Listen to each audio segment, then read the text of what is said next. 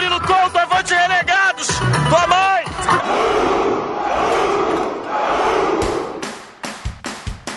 Avante renegados! Avante renegados! Avante renegados! Avante renegados! Avante renegados! Aqui o tecido da zoeira é mais fino. E você ouve o Renegados Cast.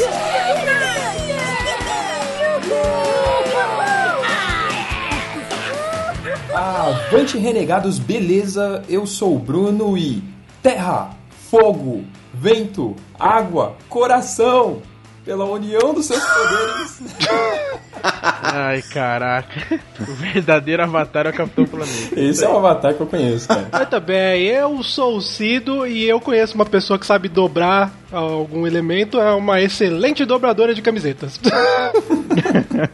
Caraca. Só aceito se ela dobrar a camiseta com o vento, cara. Mas é. Fala pessoal, aqui é o Digão e. Água, fogo, terra, Ruffles. Só quem vê com legenda sabe o que o Digão falou. Eu não entendi, eu achei que era batata da onda com água. Mas enfim, foda-se. Olá, pessoas, eu sou o Dizai e eu dobro o álcool. É, beleza, e pra falar desse assunto, a gente trouxe um convidado especial. Apresente o Digão. Opa, pois é, diretamente das longínquas terras de Minas, nosso grande amigo aqui do canal Clube do Quadrinho, Daniel Pessoa. Aê, valeu demais aí pelo convite. Já tô enrolando o Bruno, já tem uns três programas aí.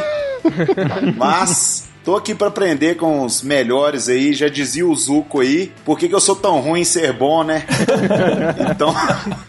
Tamo aí pra falar desse desenho maravilhoso. Excelente, cara. Sobre o que, que a gente vai falar hoje mesmo, Cido? Muito bem, nós vamos entrar no estado Avatar para falar sobre Avatar, a lenda de Aang. Mas tudo isso somente depois dos e-mails e recadolas. Recadola!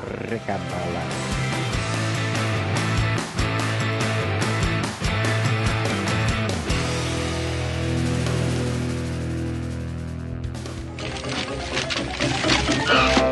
E-mails e recadolas. Cuidado com essa mão cheia de dedo aí, ô! É isso aí, estamos nos nossos e-mails e recadolas. Lembrando sempre que se você quiser mandar um e-mail pra gente, você manda para contato@renegadoscast.com. E vamos para os e-mails. Quem deu o primeiro? É, animação, vamos lá, animação, porque eu vou ler o primeiro e-mail do nosso amiguinho Fernando Henrique de Souza Camargo. Camargo! Camargo! É isso aí, ele aqui diz: Fala galera renegada, há quanto tempo, hein? É, faz tempo que manda, hein? É, tô meio sumido devido à correria do dia a dia. Mano, me pergunto como vocês descobriram essas leis. Eu também me pergunto, como foi, gente? É, tanto Google, leisbizarras.com, você acha? É, é, e o pior, o que houve com o porco espinho? Que foi abusado por diversos turistas. Cara, que houve com os turistas também, né?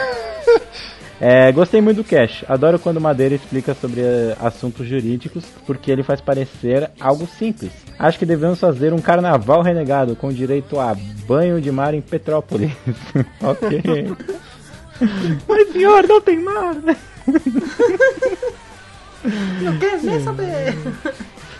Ah, e agora, agora ele aprendeu com Madeira. Na minha opinião, né? Clodovil estava certo. Não, Ah, ele tava, não. Bom, é a opinião dele, né? É, o exame de toque deveria ser obrigatório. O homem já tende a ser relaxado com seus exames médicos em geral, mas com esse em específico é muito pior. Há um preconceito muito. ah, Eu fico pensando assim, o que que seu chefe tem a ver com a sua próstata? É só isso, o que, que, que tem a ver? Bom, há um preconceito muito grande em cima de algo que visa o benefício da saúde. E novas descobertas, quem sabe? Não. né, tipo, Novas descobertas é foda. Ele pôs entre parênteses aqui. Não sei porque a minha cabeça começou a é, tocar aquela música do filme do Lego. Tudo é incrível. é Então, uma né? Né? Tipo, pra ele, né? Pra, ele. pra mim não. Bom, é, não tenho nenhuma lei para apresentar. Apenas queria dar os parabéns por esse cast e mandar um beijo para o Madeira, seu lindo, e mandou um coração. Olha aí. Um grande abraço e avante renegados. Ele pôs um PS aqui, assim como o MP, ele pôs extenso. É, acho que o Cid deveria ser chamado apenas de o cara que aparece, eu acho justo. Eu acho que foi muito justo. Eu acho que é legal que as pessoas falam essas coisas como se eu nunca tivesse ouvido, tá ligado? É, né? Tipo, ah, apareceu aí, Cid? Ah, apareceu. Não, ok, é, acabou. Próximo e-mail. Bruno, pode chamar.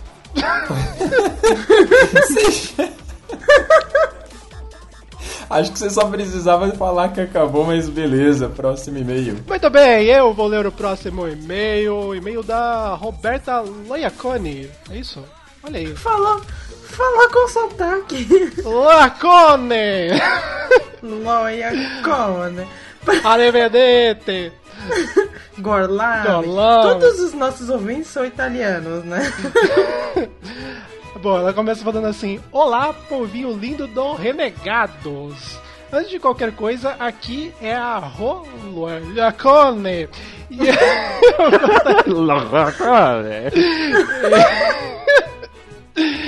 E eu gostaria de parabenizá-los pelo cast que tá foda demais mesmo. Peço desculpas por não ter ouvido vossas senhorias antes. Reconheço que estou atrasadérrima no quesito podcast, mas aos pouquinhos estou me organizando direitinho. Esse meio será curtinho, só estou passando para mandar um beijo para a galera e dizer que vocês são demais mesmo. Olha aí, velho. Olha, Olha, nós somos demais. somos demais. Obrigado, Roberta. O, R- o RC tem um conteúdo bem distinto e divertido, informativo e o povo é bem bacana. Meus parabéns, galera. Chupa, Jovem Nerd. Pensei que você ia falar show. Continue assim que vocês ainda vão crescer muito mais. Um beijo para todos vocês, boa sorte e sucesso nos próximos. Aí ela deixa um PS. Madeira, como sempre, arrasando. E eu achei a voz da Miho muito fofa. Olha aí. Ah, Olha aí, Oh. Ah,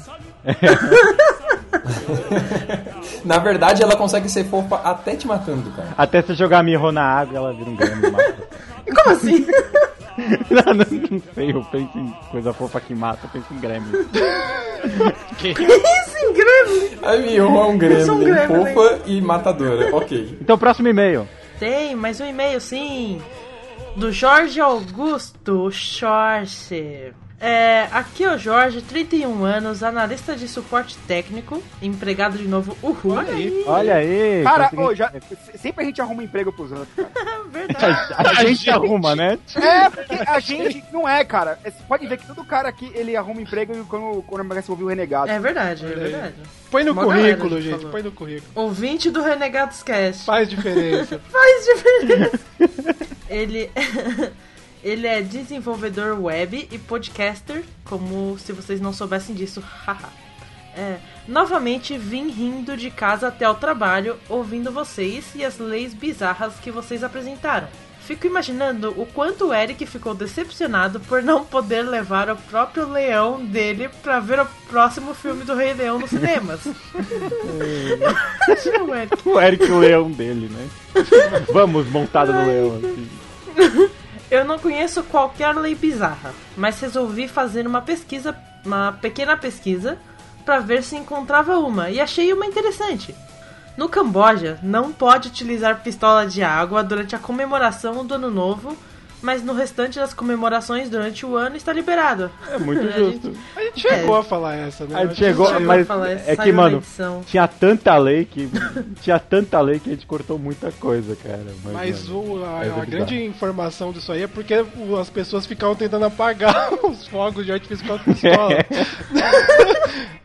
No céu, o fogo explodindo as pessoas. É, tipo, ficar mirando. Com aí jetpack, né? A gente falou isso. Isso, até. com jetpack, era isso. Esse era o grande problema. É, durante todo o cast, claro que eu já conhecia como se origina uma lei. Além de eu ter alguns amigos advogados, o Madeira até me deixou mais claro alguns pontos, como o fato de o crivo municipal não precisar de dupla avaliação. Crivo é muito uma palavra muito de advogado, né? É, crivo. Crivo. Fiquei me perguntando, por que aqueles que elegemos para ficar lá em cima, como deputados, senadores, vereadores e afins, aprovam leis como essas, enquanto há tantas coisas importantes que precisam ser Eu aprovadas? tenho a resposta. Porque a gente vota errado, né, trouxa? Pois Você é. sabe, você sabe por Pois que é. tem essas leis aí meio estranhas? Rapidinho. Hum. Porque os- eles são obrigados a apresentar leis de tempos em tempos, cara. Ah, é? É, é tipo, um deputado e tal. É, ele, ele é obrigado a apresentar, tipo, uma, uma- um projeto de lei é, de tempos em tempos, senão ele toma uma multa ou até perde o cargo. Aí eles fazem É essas uma- merda aí. Mas é tipo. Aí uma dessa aprovada, tá ligado? Pronto. Mas tipo, ele tem essa meta, cota, que seja, pra tipo mostrar que ele tá trabalhando, é isso? É, é exatamente isso. Mas o Brasil, viu? O governo exige. Se vai ser aprovado ou não é outra coisa, mas é tem por que isso que a um caipirinha é a lei. É, por isso que a caipirinha é lei. Entendeu? É isso aí. Cara, até eu ri demais. Ah, eu vou parar meus comentários por aqui porque o que penso sobre o assunto é mamilar demais pra eu ficar expressando. Olha aí. Momento Jorge Revolt. é, Ele, ele tá nos poupando de processo, só que legal. aí ele coloca um PS aqui. Não se esqueçam do meu novo projeto. Putz, esqueci, não vou falar. não se esqueçam do meu novo projeto, o Anime Sphere, assim se fala, que já conta com três episódios. Olha aí. Olha aí. Jabás. Anime Sphere é, é- é medo de anime. É isso aí. Acabou. É isso aí. Próximo e-mail. Vamos lá, eu vou ler o e-mail do nosso amigo Carlos Queiroz, o Chavinho. Olha Se aí. apresenta, Carlos Queiroz, Chaves novamente ativa. Fazia tempo que ele mandava, né? Olá, galera renegadas. Eu sou o Carlos Queiroz, o Chaves novamente ativa. Depois de um tempo em stand-by, eu resolvi retomar o tempo de ouvir casts. E é claro que teria que. O primeiro cast, ao começar a ouvir novamente, teria que ser o de vocês. Olha Muito isso. obrigado, meu amigo. Muito bom cast de leis bizarras. Eu comecei a ler os absurdos que saem das cabeças dos humanos, se é que pode ser chamado de humanos, para criar os projetos. E mais loucos ainda são os que aprovam esses projetos. Entrando nesse assunto de leis, vocês O mais poderiam louco é gravar. quem segue também essas leis, né? Tipo, sei lá, ou não. Ah, mas se o cara não seguir preso, por exemplo, sei lá.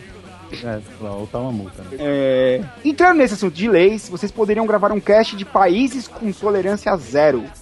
Leis extremamente rígidas. Acho um bom exemplo para inspirar o Brasil a não ter tantas regalias. Coreia do Norte, né? É, Todo mundo tem que ter o Afeganistão. mesmo corte de cabelo feio do. É. De um, né?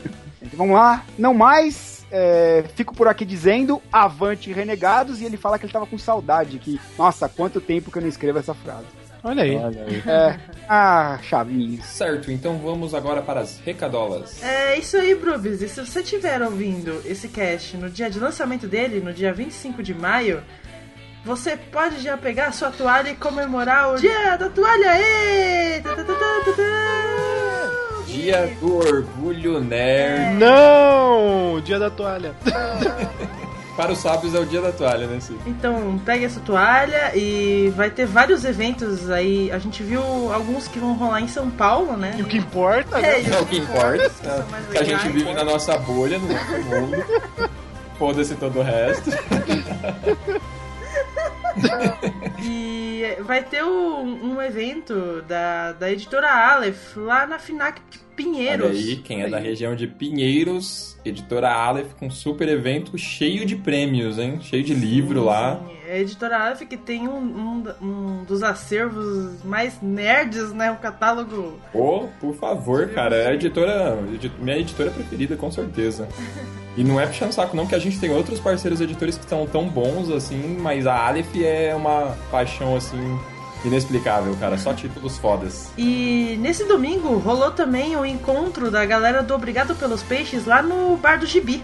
E eles fizeram um cardápio muito bacana, é, inspirado na série do Guia dos, do Mochileiro das Galáxias. E eles vão ficar o mês inteiro com esse cardápio e tá muito bacana, cara. Puta, cara, eu sei que tem a bebida pangalática, isso pra mim já é o suficiente. Beber pangalática e comer hot dog com pão azul. É o que há, velho. É isso aí, galera. Deem uma olhada lá no cardápio deles, vai estar o, a fanpage deles na, nos links aí embaixo e é isso aí. É isso aí, Miho. Então bora aproveitar os eventos mais nerds da galáxia em homenagem a nós e não entre em pânico. É isso aí. Temos mais alguma recadola? Nós temos mais recadolas, Bruno, porque na quinta-feira o Facebook parou. quebraram o Facebook, quebraram o Catarse, foi uma loucura. porque, no- nossos amigos Gustavo Borges e Chris Petter lançaram oficialmente o projeto no Catarse, né? O projeto do Pétalas. Mandei. Caraca, velho. Quadrinho Pétalas, desenhado e roteirizado pelo Gustavo Borges, garoto prodígio. Menino de 19 anos com talento de adulto.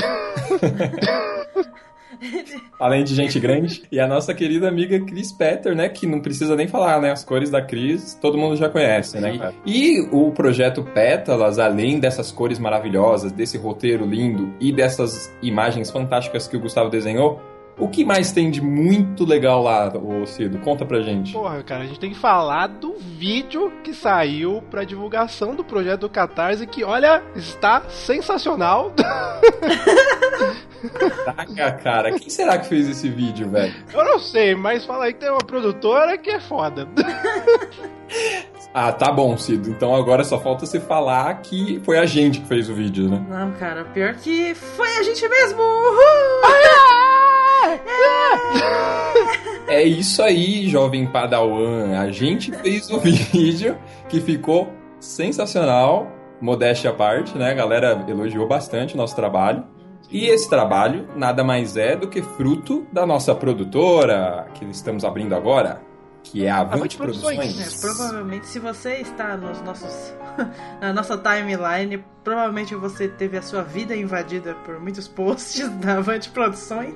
O vídeo do Pétalas teve um alcance absurdo, cara. É legal falar que o Pétalas bateu metas e metas, tipo, em um dia, né? Isso é muito foda também. Sim, nossa, o Pétalas ele bateu a, a meta inicial em menos de 24 horas e já tá rumo à terceira meta estendida, com prêmios extras e post, po- postais da, do Vitor e da Luca Fage. Tá sensacional, cara. O projeto tá a milhão aí.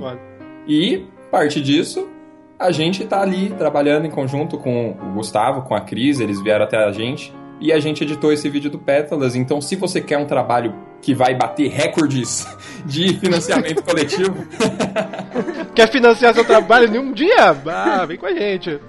pode falar com a gente. A gente faz, nós fazemos o, o vídeo pra você, a gente faz desde a captação, edição, finalização, tudo o que for necessário.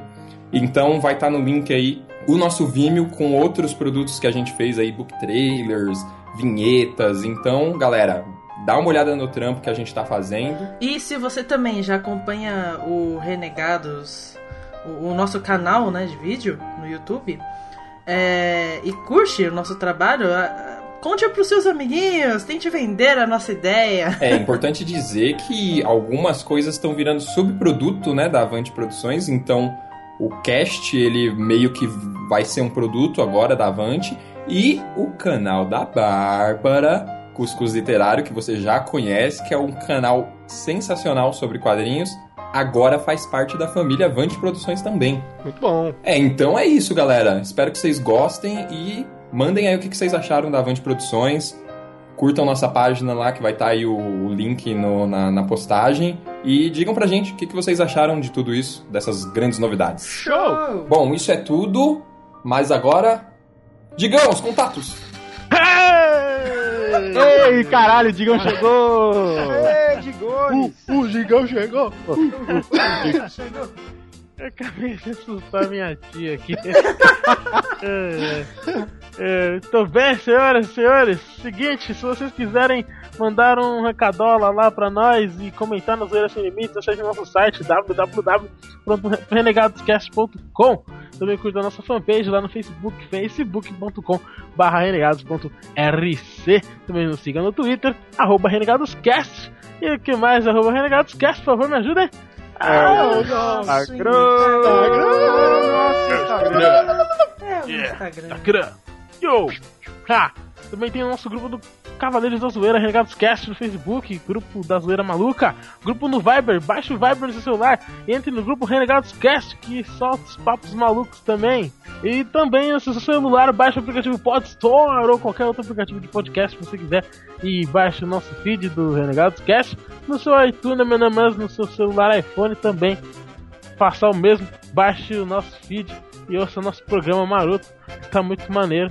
Todas as semanas tem evoluído, tem crescido muito bastante. Muito bastante mesmo. bastante. Redundância é essa. E eu quero aí porque eu gosto. E é isso aí, galera. Valeu. Não, pera, Digão, e quem tem o Windows Phone? Ah, quem tem o Windows, é isso aí, quem tem Windows Phone, eu ainda não descobri ainda, né? É, tem que parar um dia pra fazer a É, pesquisa. vou parar um dia pra pesquisar. Farei isso agora. E quem tem Windows Phone? Por quê? Por quê? Exatamente, por quê? É, vo- você que tá ouvindo com o Windows Phone, por favor, nos envie qual aplicativo você usa. Não É verdade, eu- Não desista da gente, por favor, tá? Só porque você tem É. Windows Phone. Exatamente. Boa sorte aí com a sua limitação de aplicativos. Mas é isso aí, galera. É isso aí, então bora falar de Avatar.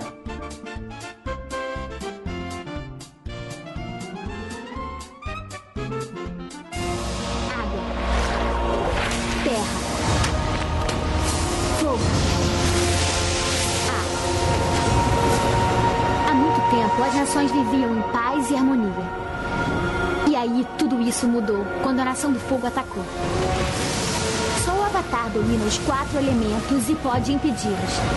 Mas quando o mundo mais precisa dele, ele desaparece. Cem anos se passaram e meu irmão e eu descobrimos um novo Avatar, um garoto dominador de ar. Embora sua habilidade com o ar seja ótima, ele tem muito que aprender antes que possa dizer eu sou o Aang. Mas eu acredito que o Aang possa salvar o mundo. Avatar, a lenda de Aang. É isso aí, esses foram nossos e-mails e recadolas. Bora agora falar de Avatar, a lenda de Aang. Então, começando aqui, o nosso convidado Daniel, introduza-nos. vamos lá, vamos lá. Vamos começar pelos criadores, eu acho, né? Michael Dante Di Martino. Vamos chamar ele de Di Martino. Di Martino. É o Di Martino e o traficante russo Konietzko.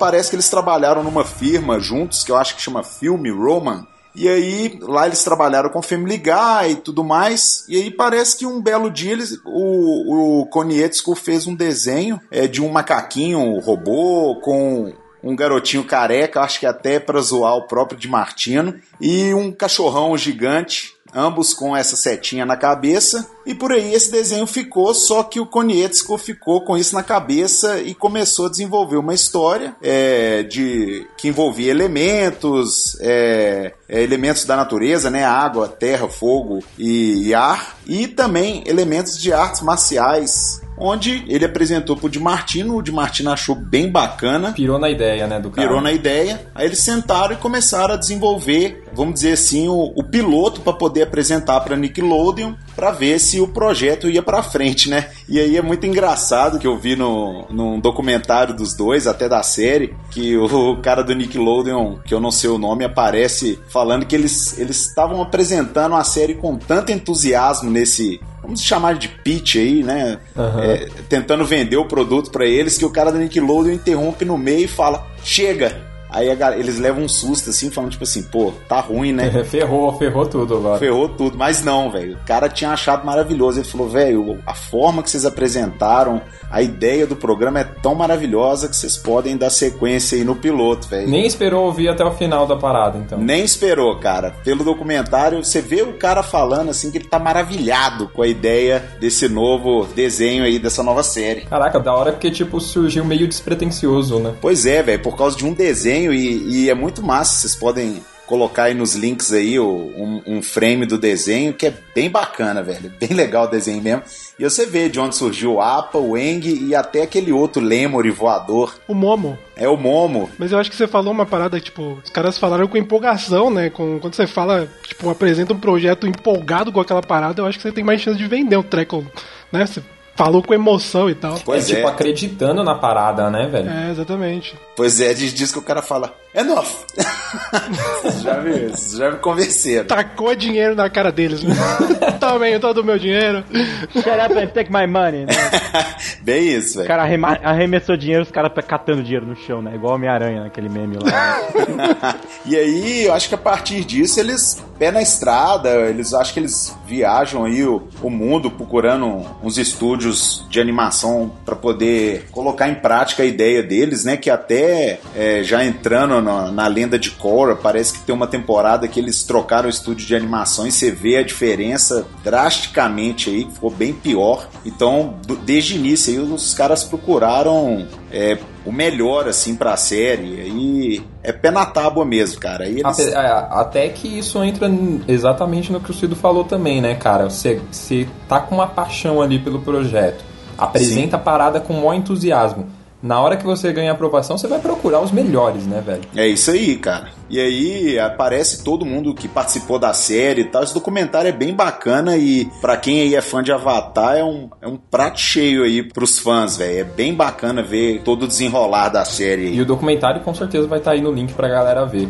É, cara, assim, os dois pilares da, da, da, do Avatar, que você até citou aí, né? Que é os elementos, né? Sim. A parada dos, dos elementos e as artes marciais, né, velho? Principalmente as artes marciais, né, cara? É, eu tava lendo que é bem baseado nos estilos chineses mesmo, Kung Fu, é, Tai Chi. É, no caso, é, não é nem só um estilo, né? Não é São só vários. Fu, né? São E vários. tem, tem uma técnica, não sei se é uma luta, uma técnica que chama Bagua.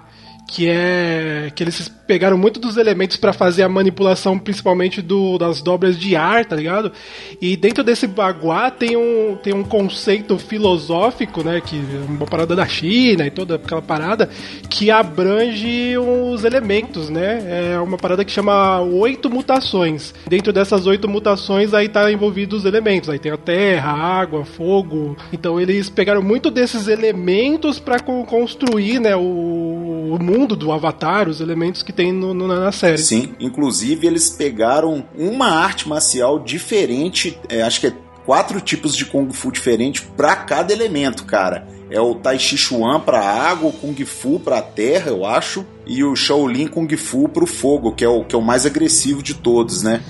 Então, isso é mu- muito legal, essa preocupação deles, né, velho? Eu acho que isso foi, um- foi um. Assim, o filme no geral não ficou tão legal, mas eu acho que uma coisa que ficou muito legal no filme foi realmente você ver muito a diferença dos estilos de luta de cada dobra de, de elemento. Isso eu achei. Eu curti pra caralho, sabe? No filme você vê mais a demonstração assim, dos, dos, dos katas, né? Das sequências de, de movimento de cada estilo. Você, você nota mais a diferença, né? Isso, no desenho você percebe, mas quando você vê live action, né, é outra coisa, né? Tipo, realmente você vê o cara lá fazendo, né, a terra bate mais o pé no chão, essas coisas. Então, é muito Verdade, legal. eu isso. vou dizer que foi a melhor coisa, porque o filme é uma droga, né?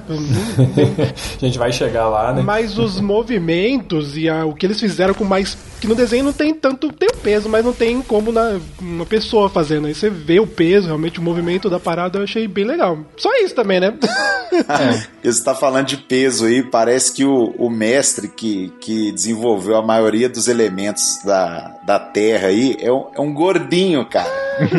Olha aí. É, a galera olha pra ele e não tem noção de que ele é um dos maiores mestres na arte dele, que é o tal do hangar. Isso, eu vi um maluquinho fazendo. Ele, ele usa alguns elementos do tigre, né? Que é aquela mão Isso. que vai pra frente, né? Quando a Toff faz muito, que ela joga as paradas. Isso. É meio a, garra, né? Do tigre, então tem muitos elementos assim. Isso, e aí tem as cenas dele explicando justamente isso, por, por que, que esse elemento cabe na TOF, a questão por ela ser cega, por que, que, que é melhor usar esse tipo de Kung Fu por causa da aproximação que tem do, do inimigo e tal, é muito foda. Caraca, que, que, que preocupação excelente, né, velho? Isso Tipo, que é legal, né? Porque o cara. O, o- o universo do, do Avatar, ele é um universo, assim, teoricamente simples, né? Os elementos, cada um manipula, mas tem todo um, várias outras coisas, né? Tudo são técnicas de luta, tem vários outros elementos, né? Que. É, na- nada é tão simples quanto parece. É, torna o bagulho mais rico, né? Né, na verdade, acho que até aquela questão de, tipo assim, é, quando você com- quer fazer uma história muito complexa, você- às vezes você acaba até Sim, se perdendo sim. nas paradas, né?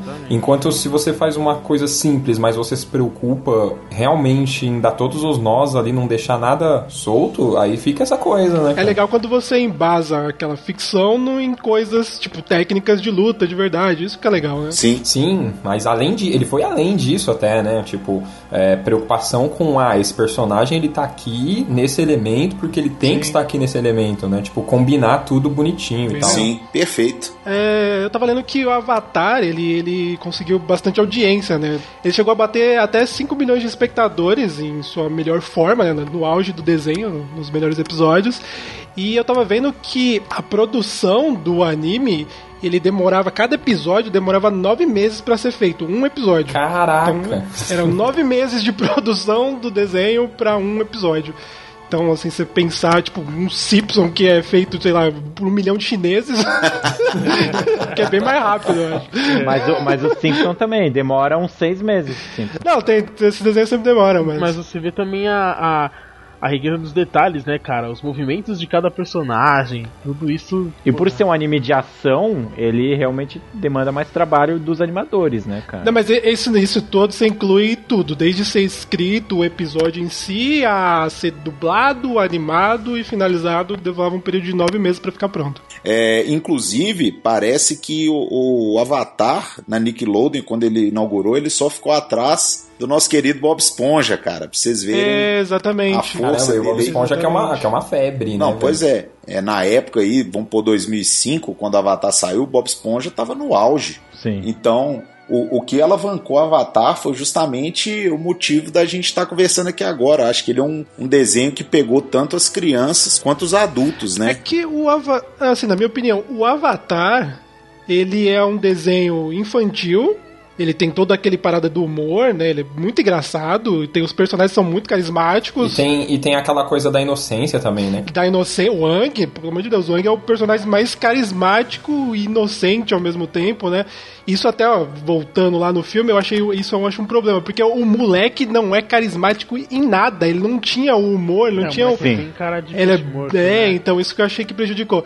Mas enfim, no desenho ele tem esse lado mais ó, engraçado, mais humorístico, mais pra criança, mas ao mesmo tempo é uma situação mó séria, né? Ele tá vivendo uma parada ali, um mundo que tá acontecendo várias mudanças É e por isso que o Eng some, né? Porque ele, ele, ele não se sente pronto pra esse mundo que ele tem que enfrentar, que é o da guerra e tudo mais. Exato. É uma criança com o peso do, do universo nas costas. Exatamente, é um puta peso nas costas de um moleque. Ma- Mas, eu acho que não é só isso. Eu acho que só é- pega adulto porque é muito bem feito. Sim, isso Entendeu? sem Se dúvida. você não, é, Sem você pode dúvida. ter qualquer coisa infantil que é muito bem feita.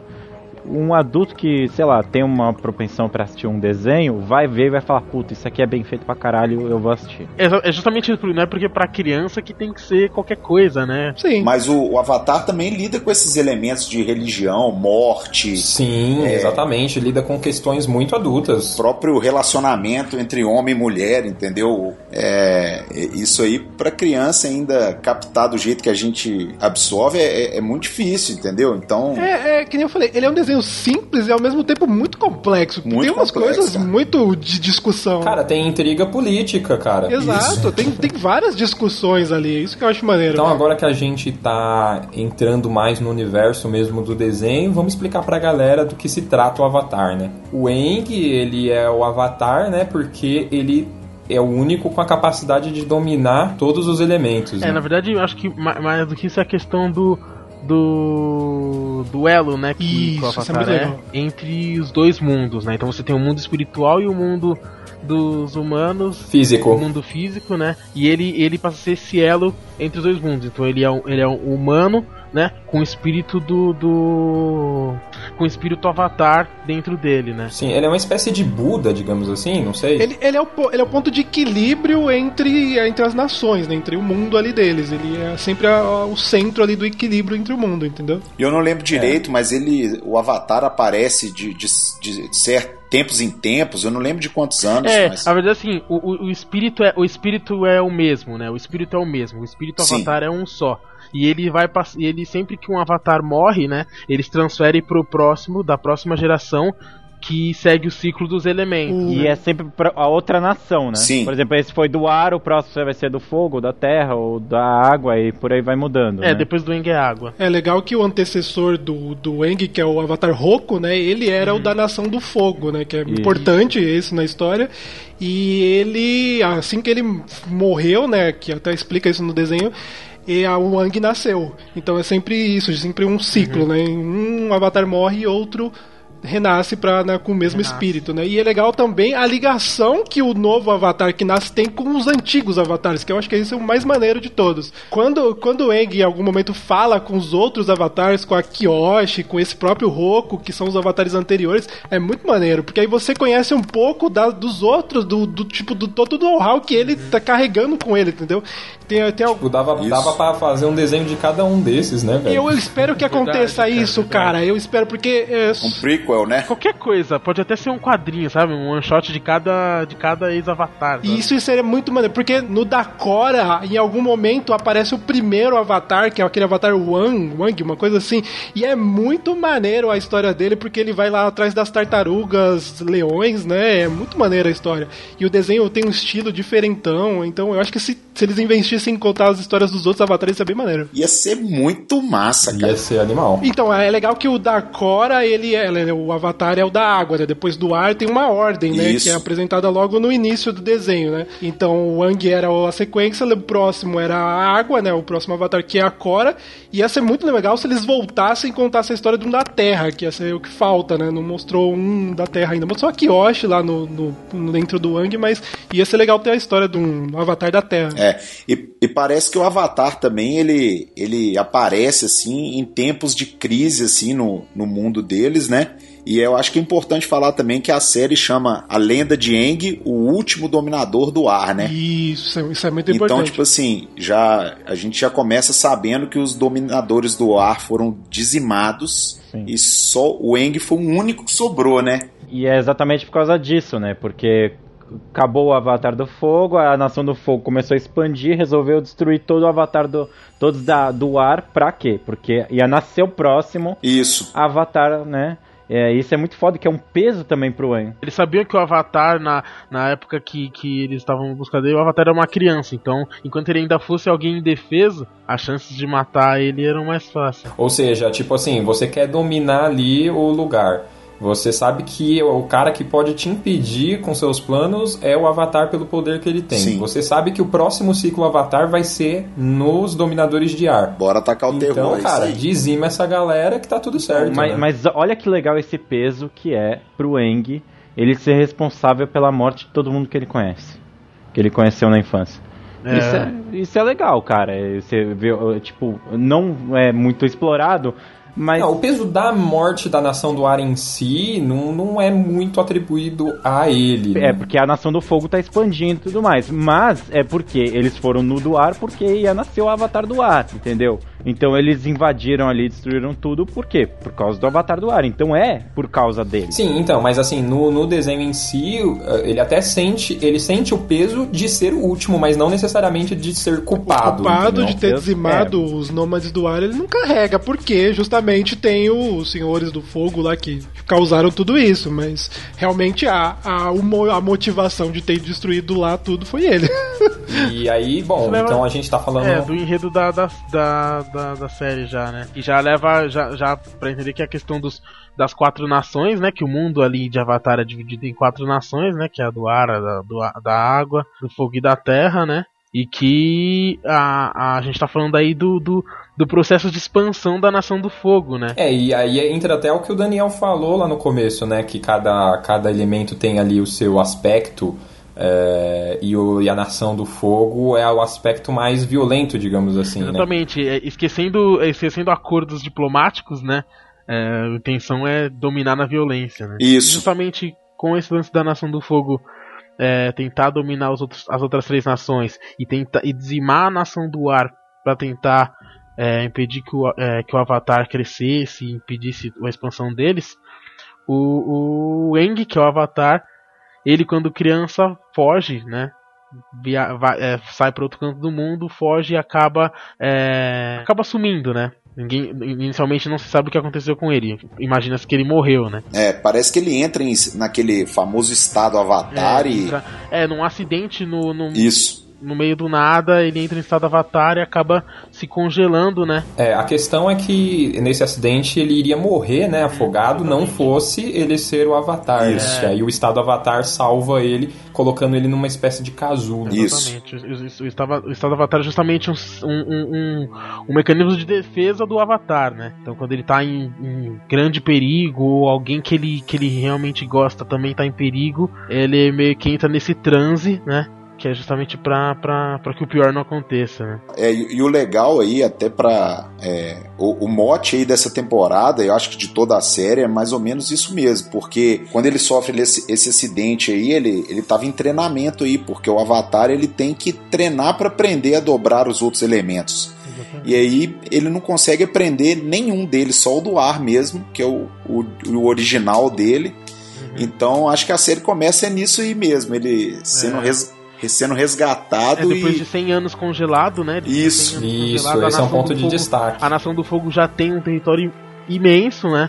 Então já tem parte da Nação da Terra, já é praticamente toda do, do, do- do Império do Fogo e tudo mais. É, a, a questão é que enquanto o Eng hibernava lá, as coisas foram acontecendo e a Nação do Fogo foi avançando. né? Isso. E aí a gente com- vai começar o desenho de fato com o despertar do Eng 100 anos depois, com um mundo já diferente do que ele conhecia. Sim.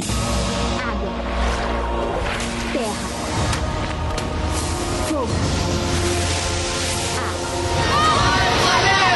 Beleza, então, 100 anos depois, né? Aqui estou eu. O Bruno é o Avatar. Ele dobra o tempo, né? Putz, é, é isso mesmo. Obra de tempo, Bruno. Nossa, Caralho, ia ser, ia ser, ia ser, ia ser sinistro. Já pensou, cara? Dobra de tempo, que foda. Só que você dobra o seu tempo. Aí não é muito útil, né, cara? diferença. Você vive metade da vida.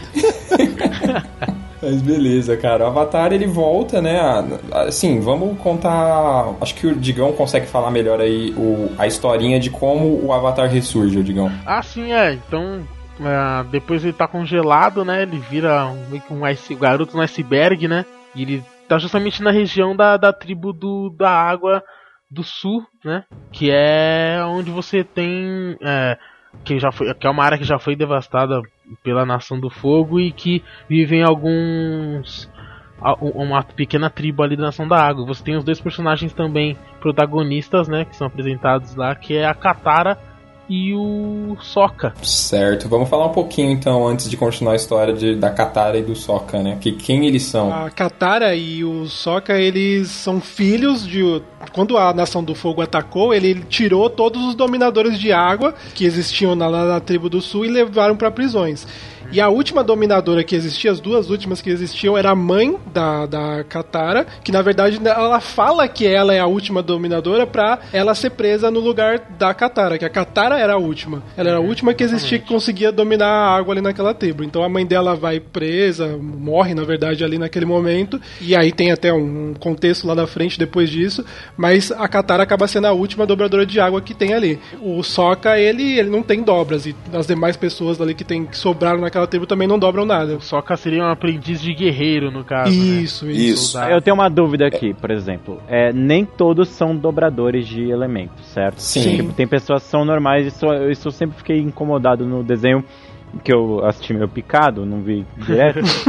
Então, assim, o Sokka ele era só um moleque normal e existem pessoas normais também, porque é- é, Existe, foca sim. muito na- nas pessoas dobradoras, né, no desenho, pelo menos a o que eu vi.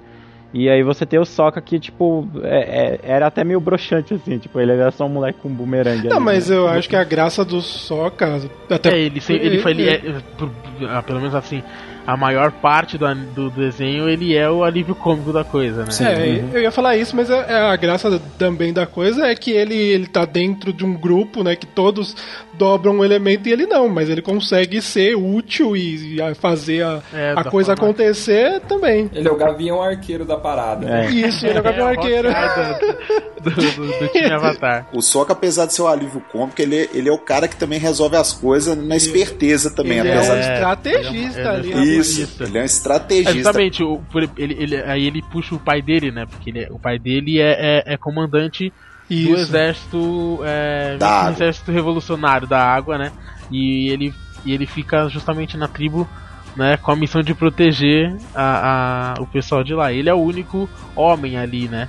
E ele então tem essa tem essa carga além dele ter puxado o pai na questão de, de, de, de ser um lutador, de ser estrategista, né? Ele tem também como responsabilidade já proteger o que restou da tribo da Água do Sul, né? É, ele, ele é o patriarca ali da parada, né? Exatamente. Mas sabe o que eu acho legal também? Que cada, cada elemento ali tem um jeito de etnia. Tipo, por exemplo, eles são bem esquimós, né? A galera do- da água, né? Isso, é verdade. Enquanto lá do Eng é a galera mais Kung Fu Shaolin, né? Tipo, galera monge Shaolin, né? Então é legal a diferença, né? Tipo, da- das etnias, né? É, porque realmente a ideia que eles querem dar é realmente é a nação, né? A nação da água, a nação do fogo. Cada nação tem suas características, né? Sua cultura e tudo É, mais. e cultura no geral mesmo, né? Então, tipo, estilos de, de vestimenta, dança, é, comida, né? Tudo. Sim, exatamente. Rituais, todos os rituais. Ídolos, inclusive, né? Pessoas assim que, que, que marcaram época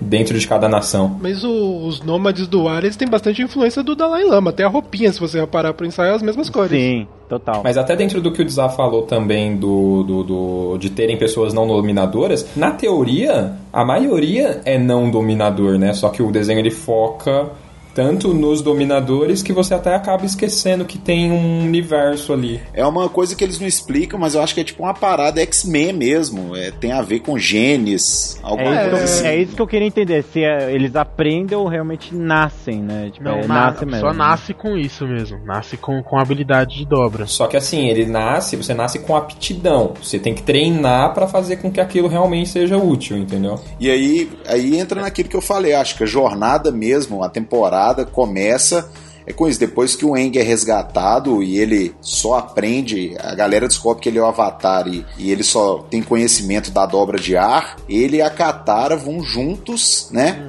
aprender a dobra d'água, ela se propõe a, a ensinar pra ele a dobra d'água Ela sabe, né? que ela sabe um pouquinho, mas assim, Uhum. eles aí eu acho que é isso, é, é a jornada deles para aprender junto essa dobra e ele também aprender os, a dos outros elementos. Sim, o legal é que assim, ele deu a sorte de ser resgatado pela última dominadora de água, Isso. né? cara? Daquela tribo. É, né? daquela tribo, é. E- E outra coisa legal de citar é que a série ela é, ela é dividida em tomes, né? Que eles falam to, tome da água, os livros da água, livro da Isso. terra, livro do fogo.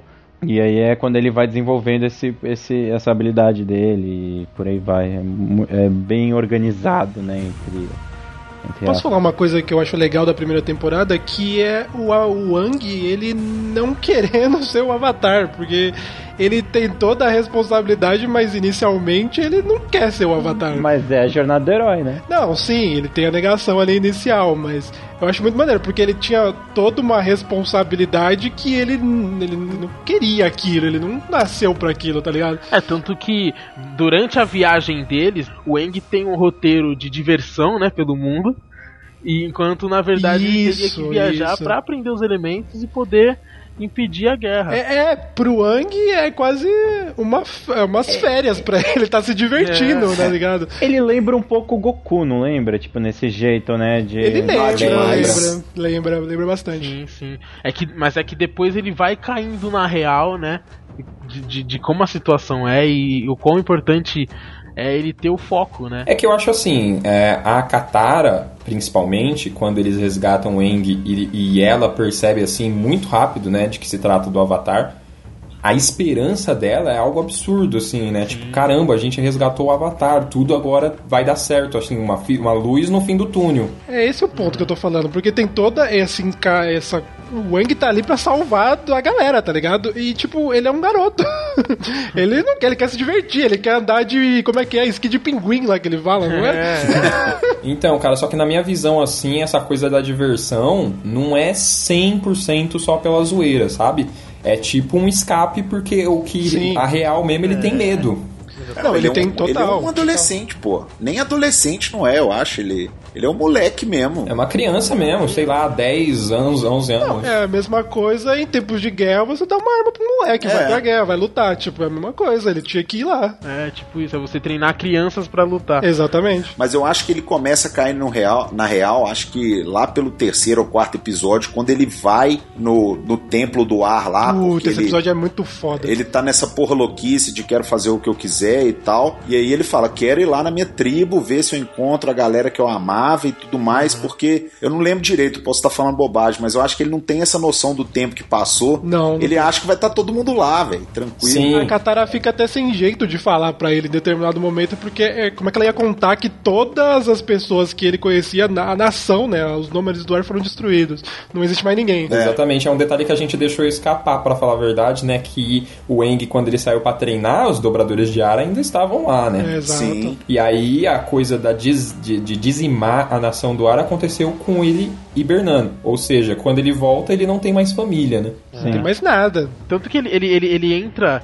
Ele, ele quase entra em estado avatar justamente nessa parte. É né? isso que eu ia falar, cara. Que ele É brilha lá, a se- brilha a setinha dele lá, brilha o olho. É, e, e outra coisa dele, dele, motivo dele ser meio porra louca assim no, no início da temporada é porque a gente vê flashbacks dele treinando ainda com os dominadores de ar. E quando os moleques da idade dele descobrem que ele é o Avatar, começam a proibir ele de participar das brincadeiras. Vocês lembram disso? Uhum. Sim, verdade. Aí, ele tipo sofria, assim, sofria bullying por ser é, um avatar. Ele nem tinha a dominação dos outros elementos, mas já falavam que por ele ser o avatar, tudo era trapaça, né? tá? Ele não podia brincar. Então, tipo assim, imagina isso pra uma criança, né? Já desde sempre tá com esse peso nas costas aí. Então, É, vem aquela lição do bullying, né? Do, do- da questão dele ser excluído por uma diferença, que é ele ser o avatar, né? Tipo, caraca, eu sou o mais foda do mundo e por causa disso vocês estão me excluindo aí. Porra, se, se esse fosse meus problemas na escola, eu tava bem.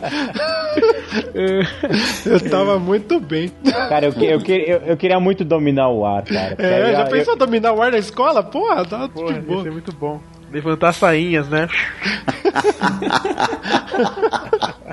Não ia prestar, Bater né, uma velho? brisa.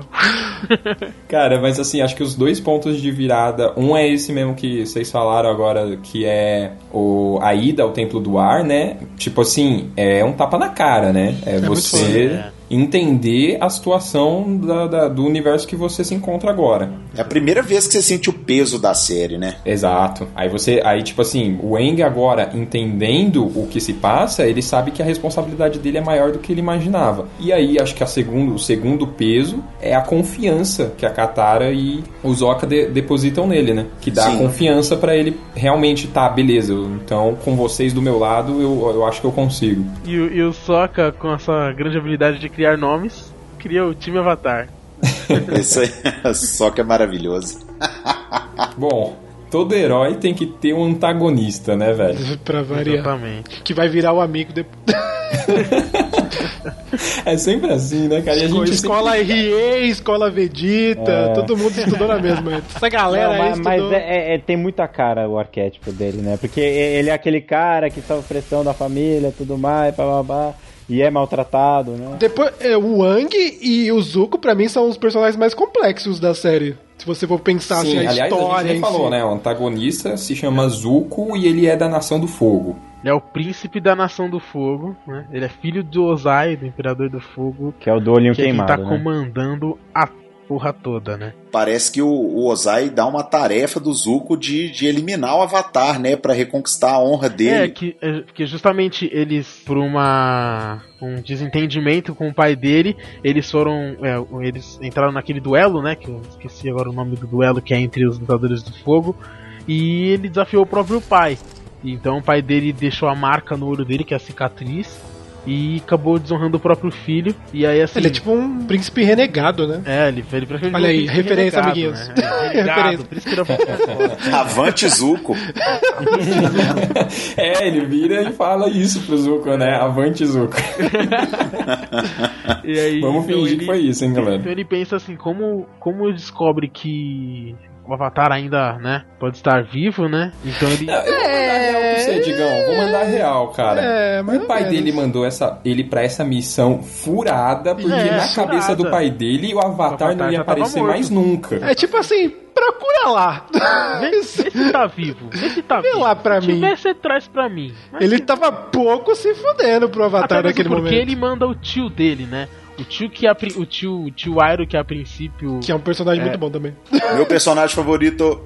Exatamente. Mas que a o, o tio Airo, que a princípio é o tio bobão, né? O tio perdedor, que, que, que também foi. Que também foi Renegado também. Da, renegado da família, né? Então bota os dois renegados de, de merda aí, buscar o Avatar, né? Ah, tá Dá um aqui. barquinho pra eles. Dá um barquinho pra eles, meia dúzia de soldado e é isso aí. É, exatamente. Ele é muito gente boa, né, cara? Ele é muito. O tio dele é, um, é muito carismático, cara. É tipo assim, ó, missão, missão furada, só que aí é o porém, né, cara? Acaba se tornando a missão mais importante de todas, né, velho? Eu acho que o tio dele é o cara que faz a gente perceber que o Zuko vai ter essa reviravolta, cara. Sim. Por mais que ele já tenha esse arquétipo aí. É porque ele é a tio- consciência do Zuko. Isso. né, cara? Exato. Do Zuko. Ele, ele é o grilo falante do Porque o Zuko. Zuko, ele tá, ele tá cego, né? Ele tá cego atrás do Avatar. O Zuko, ele passa os três, os três livros né, ali em conflito, né? Ele não sabe o, o que ele queria, o que, que era pra realmente ele fazer. E o tio dele é realmente é a consciência, ele mostra o caminho, ele tá dando os caminhos certos pra o ele. tio Aro justamente é de uma sabedoria tremenda, né? E, e acho que o Zuko acabou sendo a chance dele, né? De, de conseguir é, criar alguém direito, né? Então, assim, A redenção o filho- dele. É, a redenção dele, porque justamente porque o filho dele, ele perde o filho durante essa guerra, né?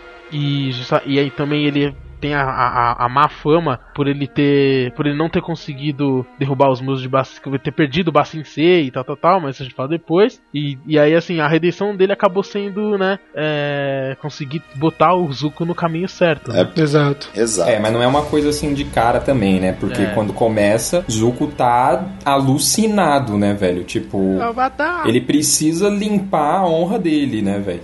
De qualquer jeito. Perdão do meu pai é mais importante que tudo, e é isso. Ah, eu É. acho que ele também tá pouco se fudendo pro pai dele. Eu acho que ele tá preocupado com a honra perante ao, ao reino que ele vai herdar mesmo, velho. Eu não sei, eu acho que tinha muito do, de ele ter a aceitação do pai, É, hein? não, é, inicialmente, inicialmente tem muito dessa. Ele, ele tem esse, essa, esse negócio de, putz, preciso ser perdoado pelo meu E pai. isso, sabe? eu acho que isso fica mais claro depois que aparece lá a irmã dele, que a gente pode falar É. mais pra frente, mas eu acho que tinha muito disso de aceitação do pai dele, tem a parada da mãe dele também, que É. Porque o porto seguro dele sempre foi a mãe, né? E quando a mãe, for, a mãe some, ele, ele, né, ele acha que só sobrou meu pai e ainda eu tenho que eu tenho esse lance com meu pai, né? Tipo, É, o lance é que o pai dele tem a irmã dele como preferida, né?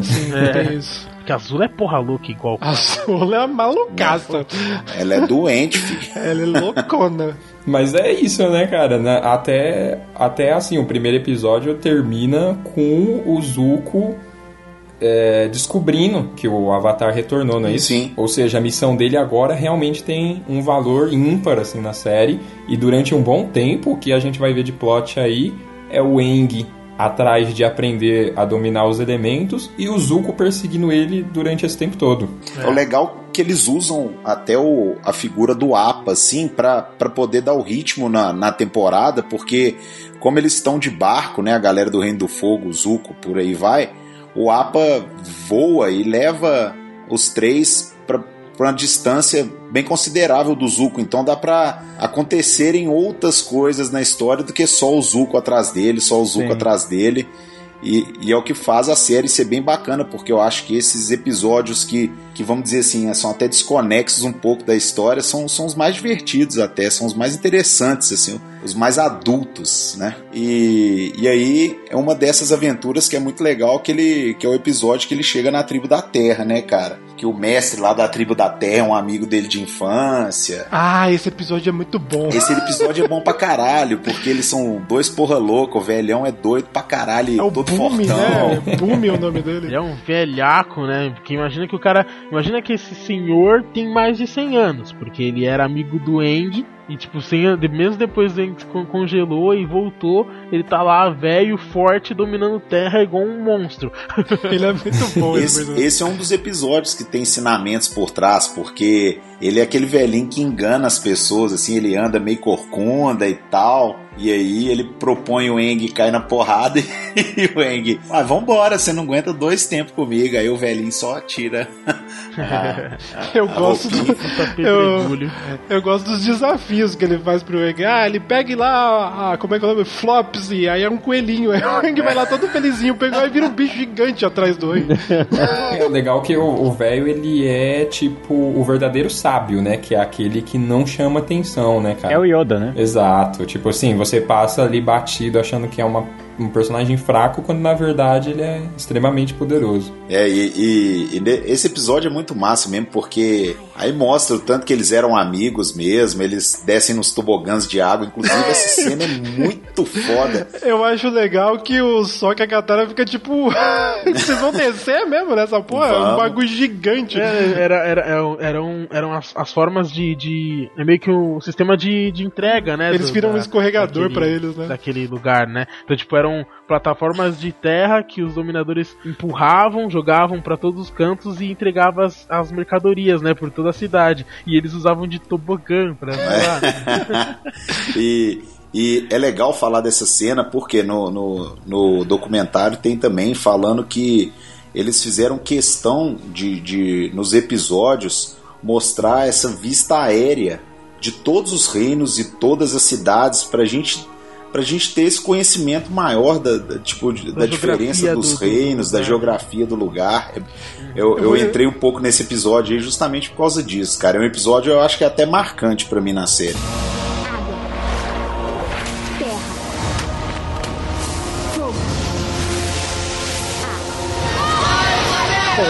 É, é, na cidade que o Daniel falou é a cidade de Omunshu, né? Que ainda não é ali o reino da Terra, uma cidade dominada ali pelos dominadores de terra, mas ainda não é a Basingse, que é a principal região ali do reino da Terra. É, o, o grande plot, eu acho que é da, do início ali da- do primeiro episódio, da primeira temporada, do primeiro livro, é isso que a gente falou do Ang, que ele se tornando um avatar, né? Tendo uma responsabilidade. E tem na questão também que a Katara tenta ensinar o Ang a ser um dominador de água, mas ela própria não teve ninguém pra ensinar ela. Ela tem os princípios básicos, na verdade. Então, a busca nessa temporada acaba sendo dos dois, né? é, exatamente, eles estão É. atrás de algum mestre ah, do- da água, né? Ela só controla a aguinha do cantil dela, né? Praticamente, né? É, porque assim, você vê, você vê na, no Ness você vê a versatilidade da- dos elementos, né? Então a própria dominação de água, ela também serve como, o, como cura, né? Pode usar a dominação de água pra curar Sim. feridas, né?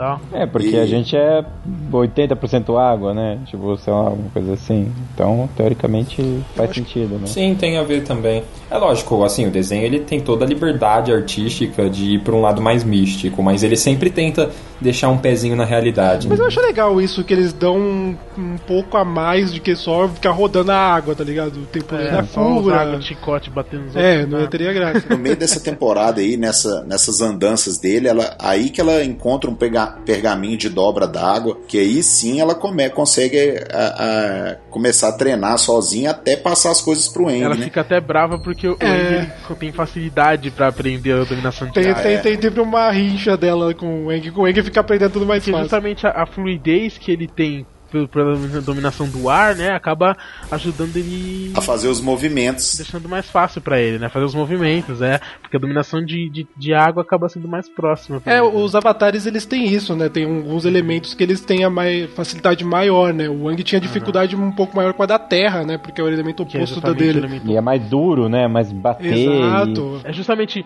você a dominação da Terra você tem aquela questão de firmar o pé, né? Ser mais rígido e como o o, o, o Eng é tudo saltitante, né? Malemolente, né? É, é todo malemolente, tá tudo Malemolente. malemolente. Serelepe, pimpão. Serelepe. Mas enfim, então os dois ali eles vão tentando aprender durante a jornada, mas o foco da jornada deles é chegar até a tribo do norte, né? Da água do norte. Que sem- tem- eles estavam no sul e estão partindo para o norte para atrás de um de um dominador, um mestre da água, né? E a, se- e a tribo do norte era uma região que estava intacta ainda, né? tinha dominadores lá, a região do a nação do fogo não tinha atingido totalmente ali. Eles tentaram, mas não conseguiram destruir totalmente. Então tinha uma nação, uma tribo ali se sustentando ainda. E o legal desse final da- do primeiro livro é que tem a parada do, do mundo espiritual, que o Digão até mencionou, né? Quando eles chegam lá na, na tribo lá deles, tem uma parada que eles falam que a lua ela fortalece os, os dominadores de água. E isso também é legal que vai ser um plot lá na frente que o Sol é a fonte de energia para os dominadores de fogo também. Então quando tem um eclipse ou quando passa um cometa, ele, quando tem um eclipse, eles ficam menos fortes, né? Eles perdem o poder. E quando tem o, o cometa, que passa de anos em anos, que isso é importante pra série também, eles ficam mais poderosos. Eles ficam 10 vezes mais poderosos, dominadores de fogo. E pros dominadores de água é a lua. A lua é um elemento importante pra eles. Com as luas da maré, né? que faz mais É, tem toda essa né? relação.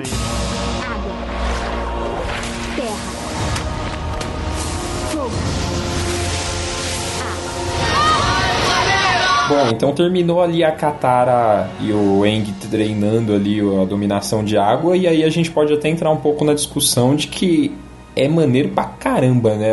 A Katara é uma puta personagem forte, né? Ela já, já chega desafiando toda uma cultura, digamos assim. A Katara, você vê o tanto que ela é fuderosa aí, até pelo core aí, que você vê que ela é a que. Ela vira a anciã mais foda lá no, do reino dos caras, né, velho? Verdade, verdade. E aí. E é muito bacana também o que alguém falou no início do programa, eu não, não sei se foi no documentário que eu vi também, que é difícil escolher um personagem predileto aí, né, cara? É. A Katara com certeza é um deles, velho. A personagem feminina aí, muito foda. Puta, cara, porque, tipo assim, você tem ali a tradição, né, de que todas as mulheres, elas têm que aprender a dominação pra curar e os homens pra serem guerreiros. Só que, tipo, cara, a, a Katara, ela tá acompanhando nada mais, nada menos que o Avatar, né, velho? Sim, ela quer ser guerreira também. Ela quer, ali ela tem toda a influência. Na verdade, ela influenciou o, o, o Avatar mais do que o Avatar influenciou ela, né? Ora, pra caramba. Ela bate o pé mesmo e consegue o que ela quer, né, cara? E ela aprende. Mas ela, ela chega a aprender também, né? Essa parte de dominação de cura. Nesse meio tempo que ela não foi aceita pelo domina, o mestre lá da água, ela vai até a que fazia, ensinava as mulheres a cura. Ela aprende um pouco, mas Então a motivação dela é aprender a dobra de água, lutar, ela quer ser guerreira. Ela quer ajudar o Avatar, exatamente. É, no fim das contas, o, a- a o primeiro livro lá, é, os poderes que ela sabe são mais de curas mesmo, mas a gente vê ela querendo essa evolução mesmo, se- querer ser uma guerreira junto com ele. Tanto que ela cura o Eng muito, cura o próprio Sokka, o tempo todo ela tá mexendo as mãozinhas lá pra curar a galera. Parece a feiticeira escarlate, né? É, muito, né, cara? A Katara, ela fica sinistra quando ela domina o sangue, que aí ela fica sinistra. Não é mesmo, velho, tem isso, cara, eu tinha esquecido. Não, só avançando um pouquinho na história, lá no terceiro livro, ela aprende a dominação de sangue, que é uma das dominações mais poderosas que você consegue controlar todo o movimento da pessoa. Ela fica. Pessoas viram meras marionetes na sua mão. Exatamente.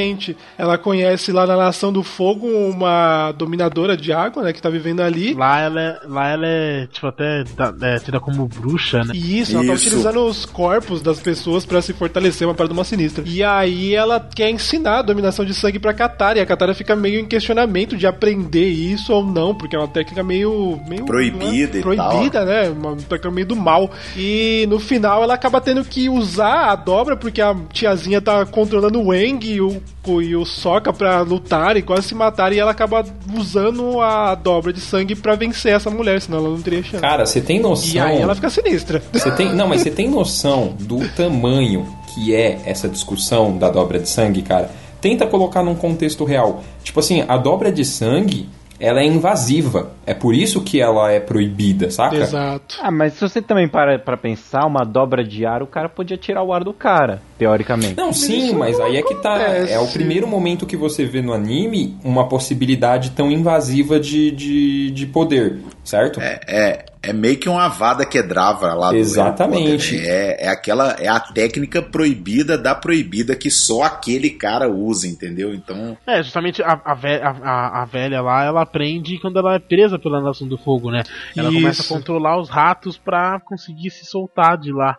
É tá tipo presa. a discussão do, do uso ou não uso esse tipo de artifício existe na vida real com certos tipos de, de tecnologias, né, cara? Porque, tipo Sim. assim, ah, pra gente é ok o, o cara pegar uma, uma arma e ir lá no Iraque e aí trocar bala com todo mundo. Até aí ninguém tá se importando muito. Mas aí quando você fala de espalhar um vírus, uma parada que vai infectar a nação lá, aí a discussão é eu outra. acho que é nessa hora aí que a gente vê que a Katara tá preparada pro pau mesmo, né, velho? Eu acho legal também a evolução dos poderes, né? Porque você pensa assim, a dobra de água, aí tem o poder da cura, tem os elementos da água, eles controlam o gelo também, né?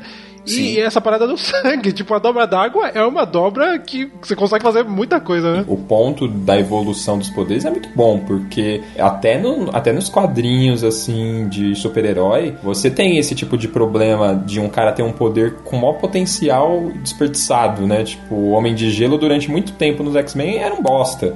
Hoje é que aprenderam a usar, assim, os poderes dele de uma forma maneira.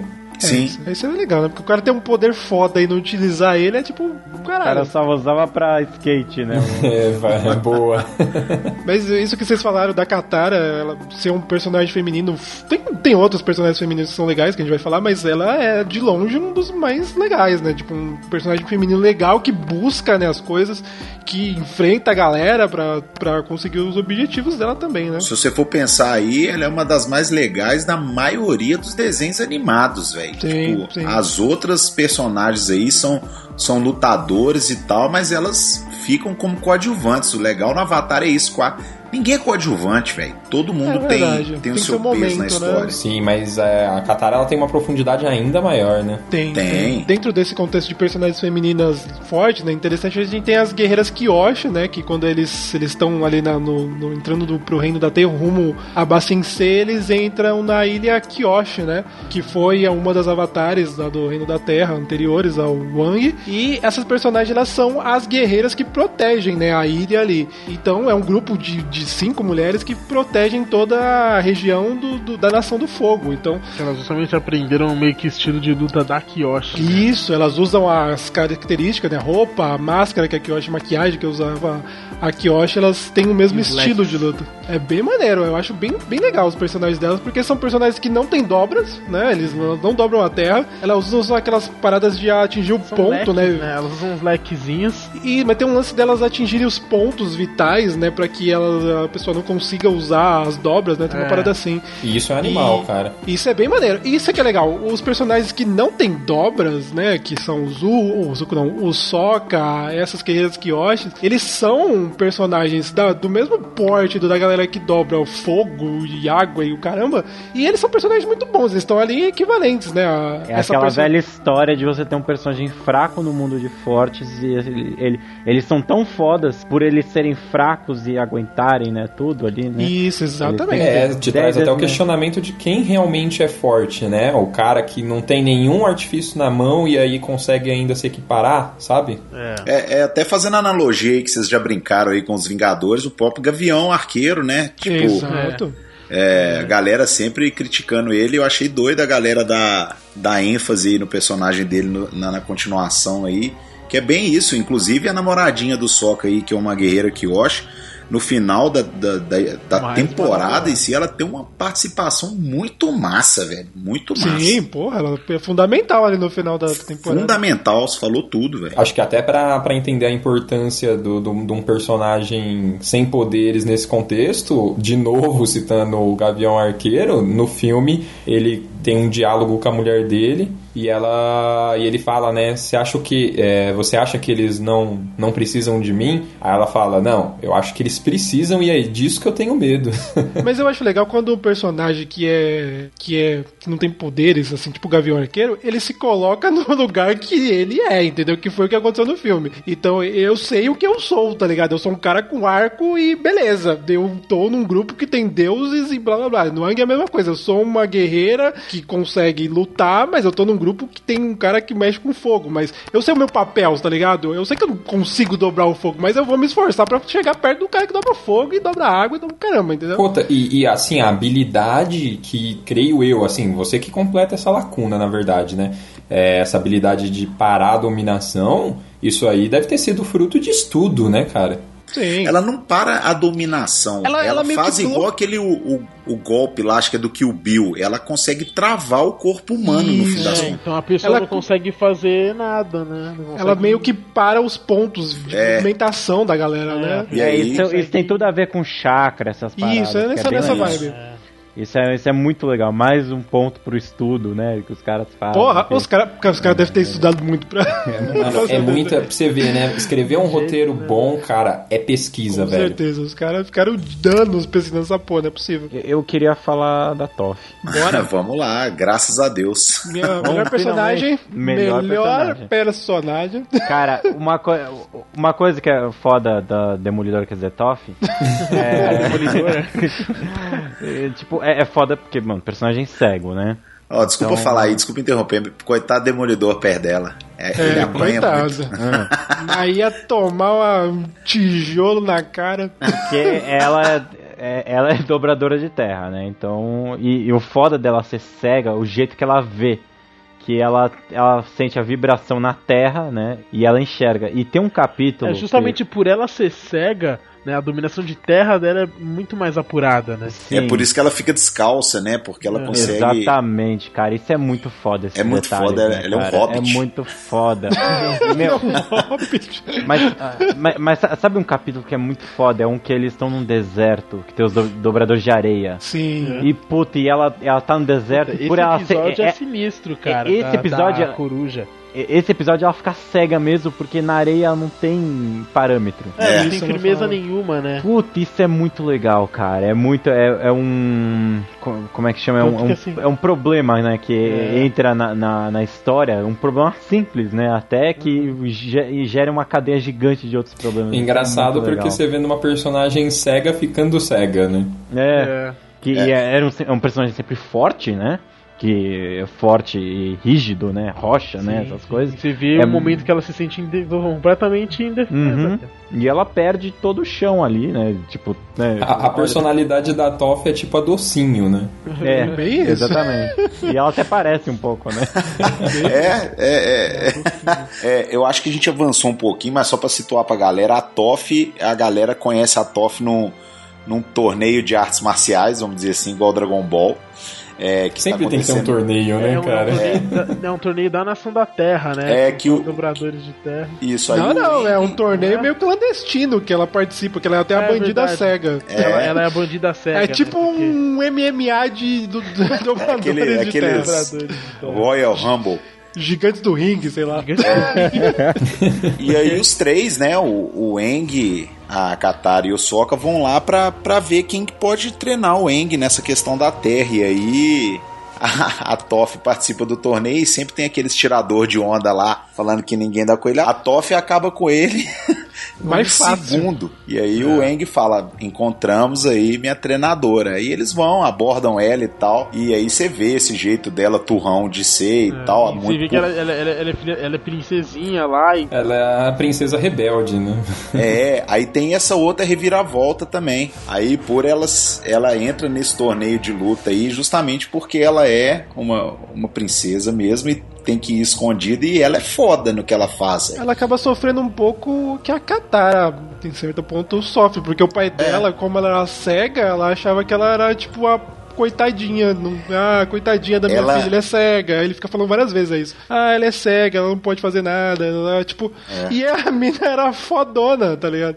É, é, é bem que é uma- acontece igual no Tigre e o Dragão, cara. Cês- não sei se vocês viram, mas é a menina lá quando tá em casa, ela é toda criada pra ser Sim, casada sim. e tal, mas quando ela pega a espadinha lá, ela dá porrada pra caramba, velho. E É, Uhum. é bem legal mesmo essa questão da criação, eles mantêm fiel aí Não, no desenho. tipo, cara, um desenho que já não bastasse ter uma representatividade feminina forte, que a gente já falou da, da Korra e da.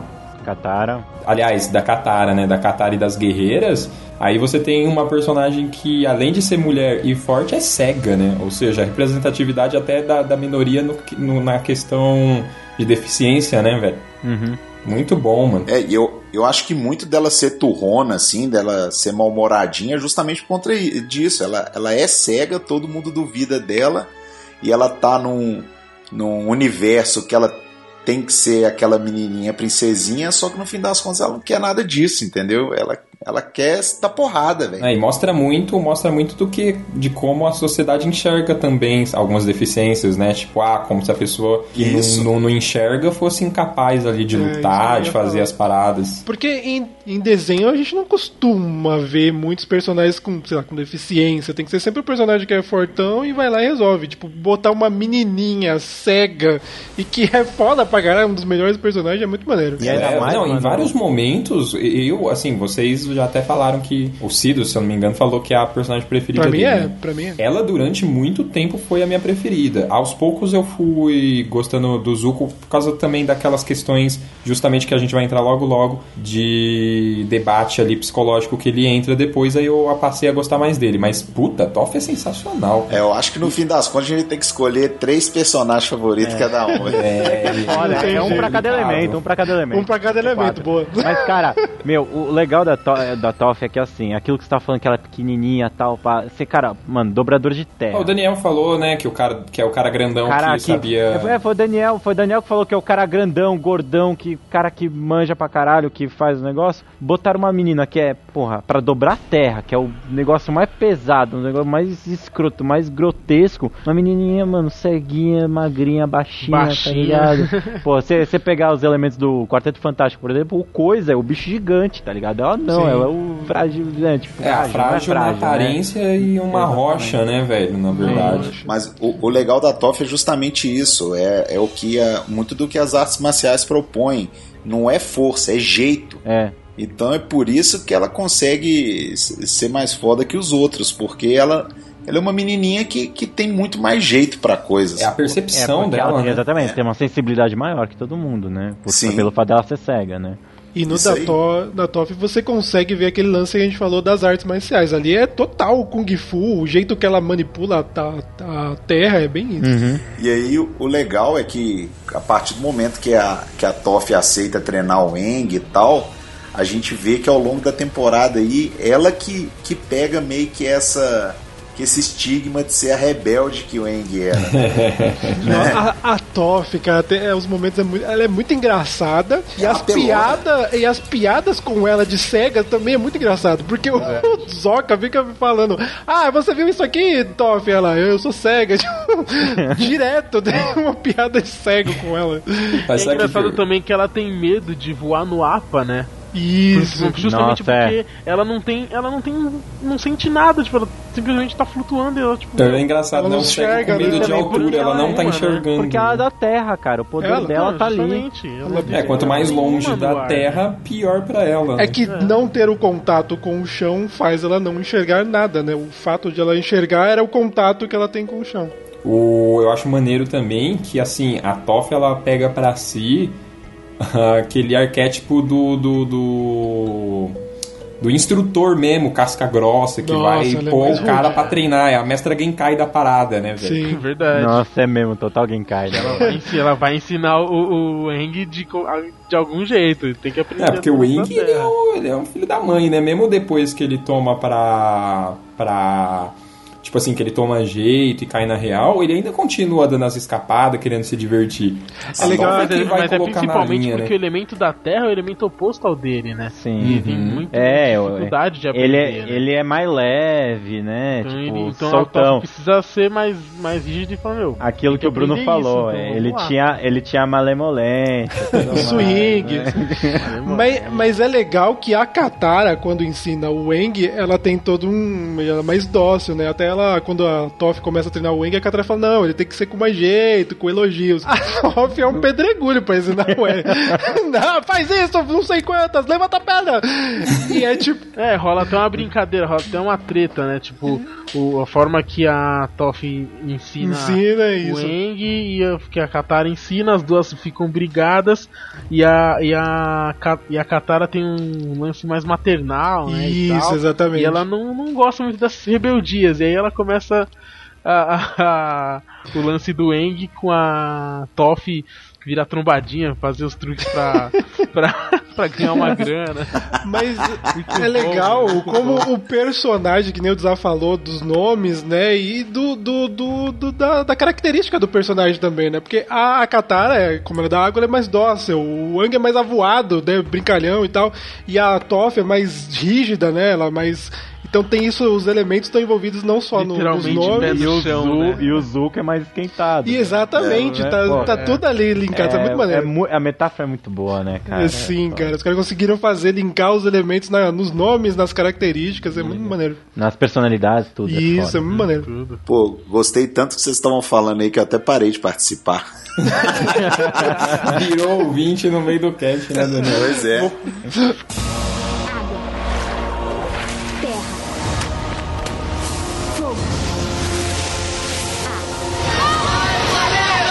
Eu acho que a gente pode voltar no maior plot da temporada aí, que é a, a guerra que tem em Bassin C e todas as suas derivações aí políticas, que tem um, um cara traidor, e também que o tio e o Zuko estão meio que vivendo como nômades nessa, lá em Bassin C no.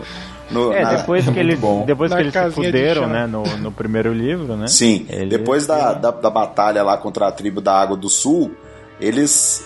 Parece que o tio salva o Zuko, eles aparecem na praia lá no, no continente da Terra lá. E eles viram, vamos dizer assim, desconhecidos e começam a agir como um, um como se fosse andarilhos, um né? andarilho qualquer da tribo da Terra. E aí eles se estabelecem e tal. O foda é que assim, o Zuko ele tem que estar tá escondido o tempo todo ali o rosto, porque se alguém vê a cicatriz já, já, já ganha que é o príncipe, né, cara? Sim, e, e é muito legal é que é nessa parte aí, antes de começar toda a treta, é que o, o tio fala tanto na cabeça do Zuko, coisa boa, e eles estão tendo uma vida boa lá na, na tribo da Terra é que o Zuko esquece do Avatar, cara. Ele começa já a ter os primeiros flashes aí da que ele pode ser um cara bom, né? Uhum, começa ali o que um, já começa a plantinha ali do questionamento ideológico dele, né? Sim, né? isso. Digamos assim, é, sempre tem um momento de calmaria ali durante a tempestade, né, cara? Uhum. Só que geralmente depois desse momento é que ela é, vem para arregaçar. É, né? na verdade você pensa como um casulo, né? Uma metamorfose do Zuko, né?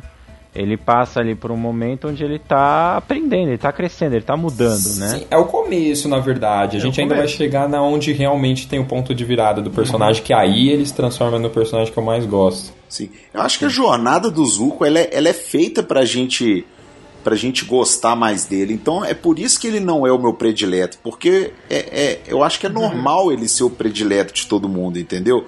A jornada dele é muito árdua, velho. É... E, e, e,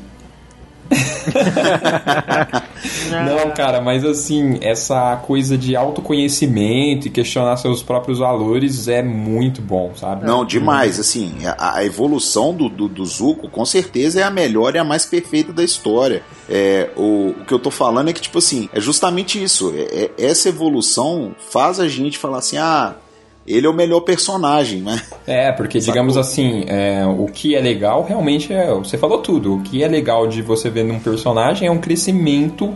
Uh, ideológico ali do personagem, ver o personagem mudando as atitudes, aprendendo e tal. E de fato, quem mais muda do início pro fim do desenho é o Zuko. Acho que o Eng também muda bastante. Toda a trajetória dele, toda a trajetória dele é bem transparente. Sim, todos os personagens crescem, para falar a verdade. O Eng cresce muito. Mas muito, sabe o que, que, é o mais legal? Acho que no fim das contas, não é o, o Zuko não muda. A mudança dele é para mal, porque você vê que ele, tipo assim, até a própria treta com o pai é porque ele já tinha um, um, um quê de ser bom. Sim, sim, sim. E aí ele é, treta com o pai e aí por causa de toda é, a guerra é que ele mudança, fica mal. É autoconhecimento mesmo, é, é, aquela questão de aceitar ele mesmo, né, cara? Isso. E aí, por conta de uma tretinha lá com. até com o Apa, né? Que o Apa foge ou desaparece em um episódio e o Zuko vê ele voando. Ele tem esse, esse momento de porra, tenho que ir atrás do Avatar e larga a vida dele para trás, a vidinha boa que ele tinha com o tio lá, e ele tem uma discussão com o tio e tal, e é a primeira vez que eles se separam. É, porque o tio, o tio acaba sendo. Ele chega, ele chega achando que o tio tá passivo demais em toda a situação. Tipo assim, ele acaba jogando no tio a frustração dele. Tipo assim, ah, é por Exatamente. tua culpa que a gente tá aqui nessa moleza, enquanto isso eu tô perdendo minha chance ali de me redimir e tal. Sim, exato.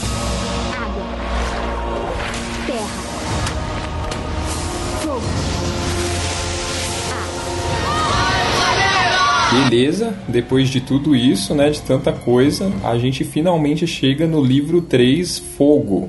É. Eita. Que é onde o bicho vai pegar pra valer, né, Tá velho? pegando fogo, bicho. Pegando fogo, bicho. É o, li- é o livro do Faustão esse. É o livro do, do Tom, né, cara? Eu tô pegando fogo. Fogarel. Fogarel do diabo.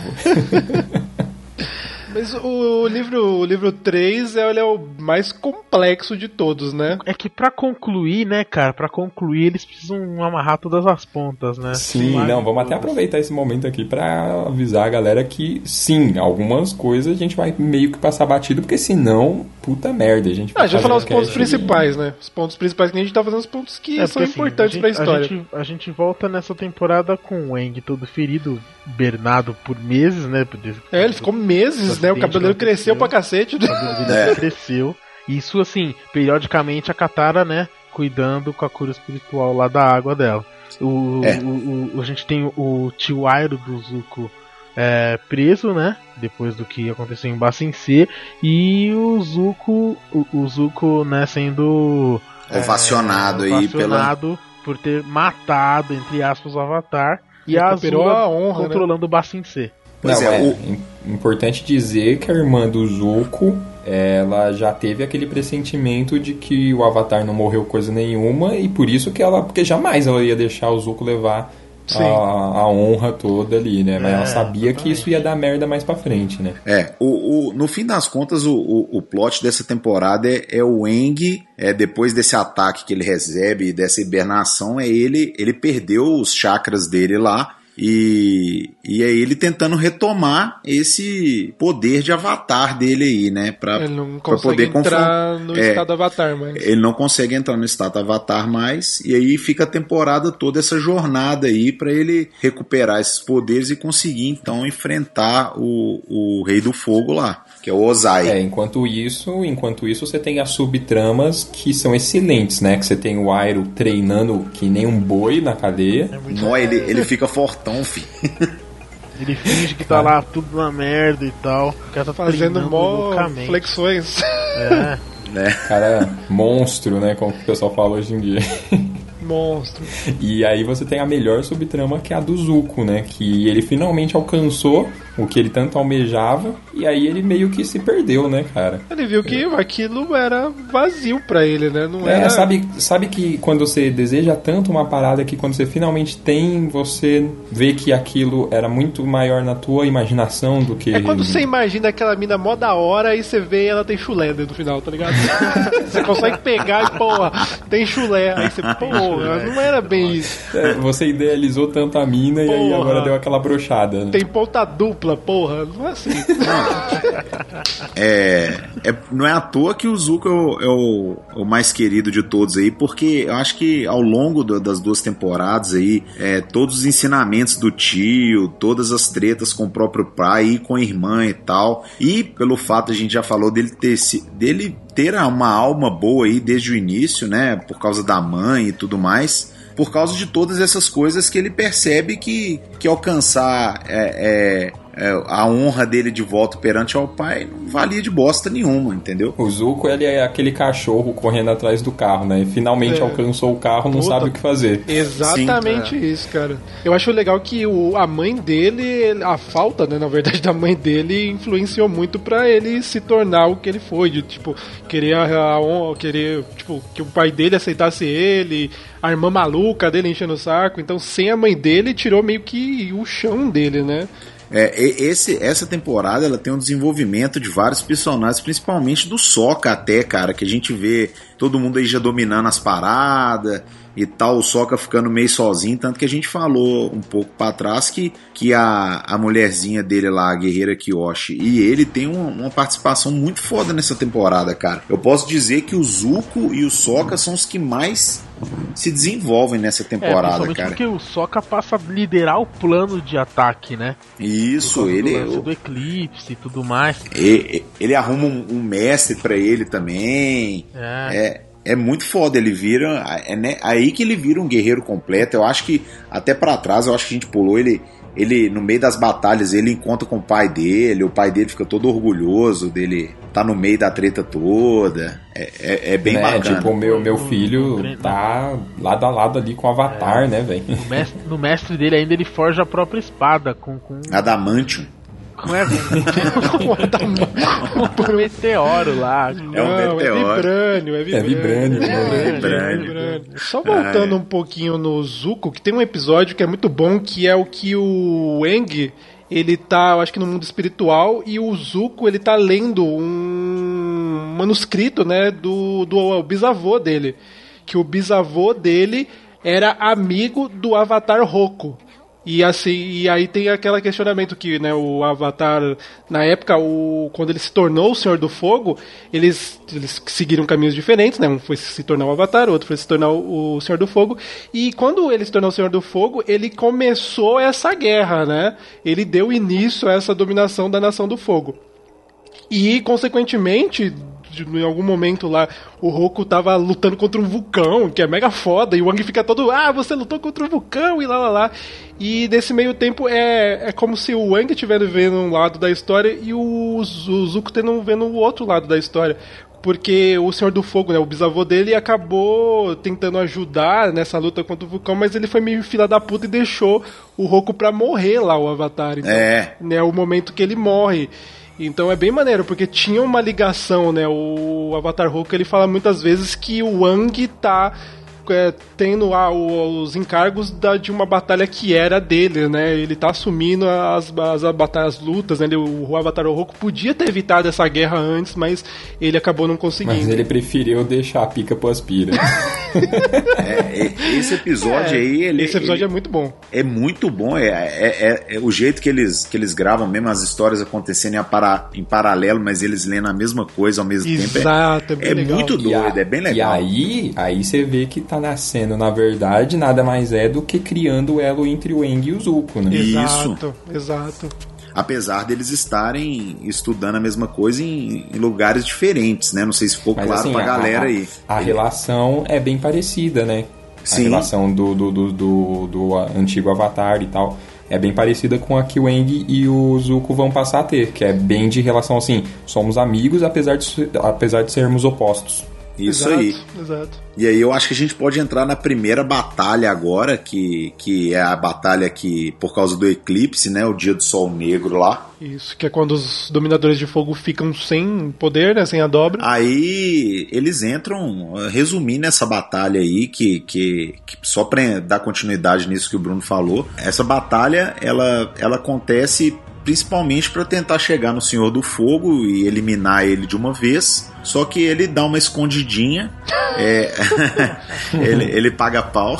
Então é que eles unem, eles unem um, um baita exército, né? Todos os É. amigos, todos que ele, todo mundo que eles conheceram no passado, que tivesse como ajudar nessa guerra, Ah, eles, ah. eles chamaram, né? Até o Boom lá, o velho doido É, da Terra, vem, é, é do caralho. Aquele Só que aí. É que eles, eles enxergavam essa como a grande chance a de grande derrubar, chance. né? Só que aí a, a- a- eles, tipo assim, é- é, a gente pode dizer que a galera do fogo bate em retirada, eles deixam os cabeças de bagre lá pra tomar porrada. Só que é, aí ele- o Senhor do Fogo antecipa a Azula, é, a tempo do eclipse passar, sai fora. A Azula consegue segurar a galera um pouco e aí rola a treta mor, que é que o, o Zuko se rebela contra o pai dele, e aí eles tretam de novo, o pai dele tenta matar ele de novo e o tio foge da prisão e, e aí eles conseguem fugir de novo depois que, o- que o eclipse acaba E o Zuko foge também. Da- Tem que fugir da Nação do Fogo, porque ele rebela contra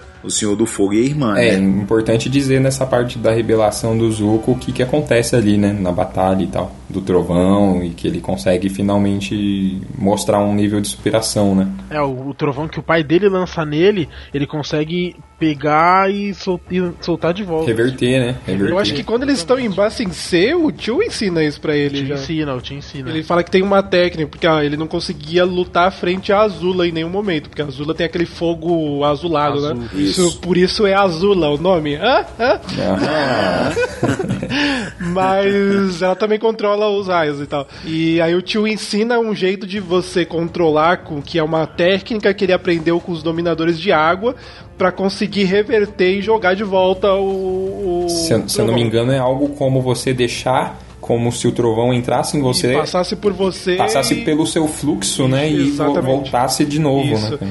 E aí, nessa, nesse momento que ele enfrenta né, o Ozai, o pai dele, e o pai dele tá loucaço, né, com poder, e aí os poderes dele voltam, ele dispara um raio e o Zuko. É bem maneira essa cena, por sinal, que ele pega, controla e manda de volta, e o pai dele olha com ele a cara de espanto, tipo, ah, você também é foda? Eu não sabia? Esse é meu filho. É, aê, filhão! É, eu acho que, acho que apesar de estar um contra o outro, bateu um momento de orgulho ali. Não, não sei se foi orgulho hoje, mas tipo, ele ficou surpreso, tá ligado? Bateu, foi um cagaço. É, filho. ele ficou meio É, surpreso, porque ele achava que era um perante a irmã Que dele. porra né? é essa que esse pirralho tá assim? fazendo, né, velho? Não, eu acho que Aí, como ele conseguiu fazer É bem legal essa Não. cena. Brincando, brincando, é, se, se você for pensar em vida real mesmo, bateria mesmo, tipo assim, pô, bo- botei minha fé toda nessa mulher maluca aqui, que é a Azula, e aí meu filho, que é um cara muito mais centrado e tudo, tá fazendo isso tudo aí agora e pior, né, velho? Então, Mas pô, eu devia ter confiado mais no meu filho aí. Muito das motivações do Zuko vem de influência da, da irmã dele, né? Que a irmã dele é uma maluca do caralho e sempre foi a preferida e, tipo, ele foi o renegado, sendo que ele era É. o, o sucessor ali direto, né? É complicado isso. Chupa, Ozai, vai pagar por isso agora.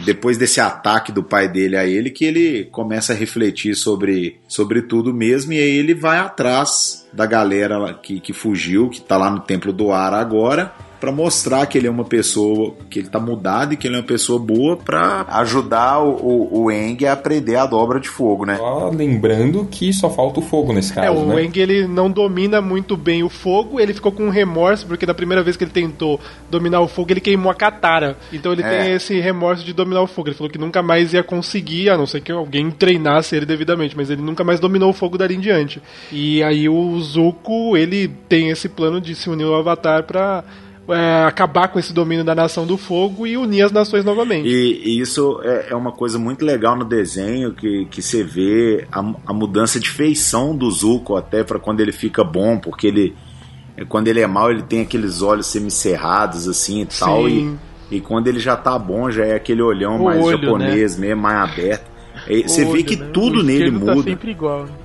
Pois é, o jeito de falar, tudo assim. e- e- a gente falou mil vezes, mas essa preocupação da galera e, e o resultado que eles tiveram com, com essa preocupação é, é- é- é fora do comum, velho. Mas eu acho que isso, isso é você saber evoluir bem um personagem, tá ligado? Porque Sim. Você construiu ele, mostrou, apresentou ele de um jeito, aí mostrou as motivações dele, as, as complicações, as dúvidas, e aí você mostrou o caminho certo que ele vai seguir, as dificuldades que ele vai ter pra seguir aquele caminho. Então, E, isso é assim, em um personagem momento legal. nenhum, em momento nenhum você questiona ali, ah não, o cara ficou bom do nada, É, não, existe não é do isso, nada, né, ele já tava em conflito ali antes, tipo, é o certo, é o errado. O tio dele era É, tá tudo- muito isso de, de, de da Tudo bem consciência, construído. Né? Bem maneiro. É, a- o- os personagens ficam duvidando dele, mas a gente, hora nenhuma, a gente fala, agora ele tá bom. Sim, agora a gente Agora ele Sim, é um cara bom. o, teles- Tá bom. o telespectador ele sabe que. e tá torcendo pra aceitação da Não, galera. naquele- né? na- no momento que ele enfrenta o pai dele, você falou, agora ele é da galera, né? agora ele é do time Avatar. E você fica feliz por isso, porque ele é um puta personagem, É. né, cara?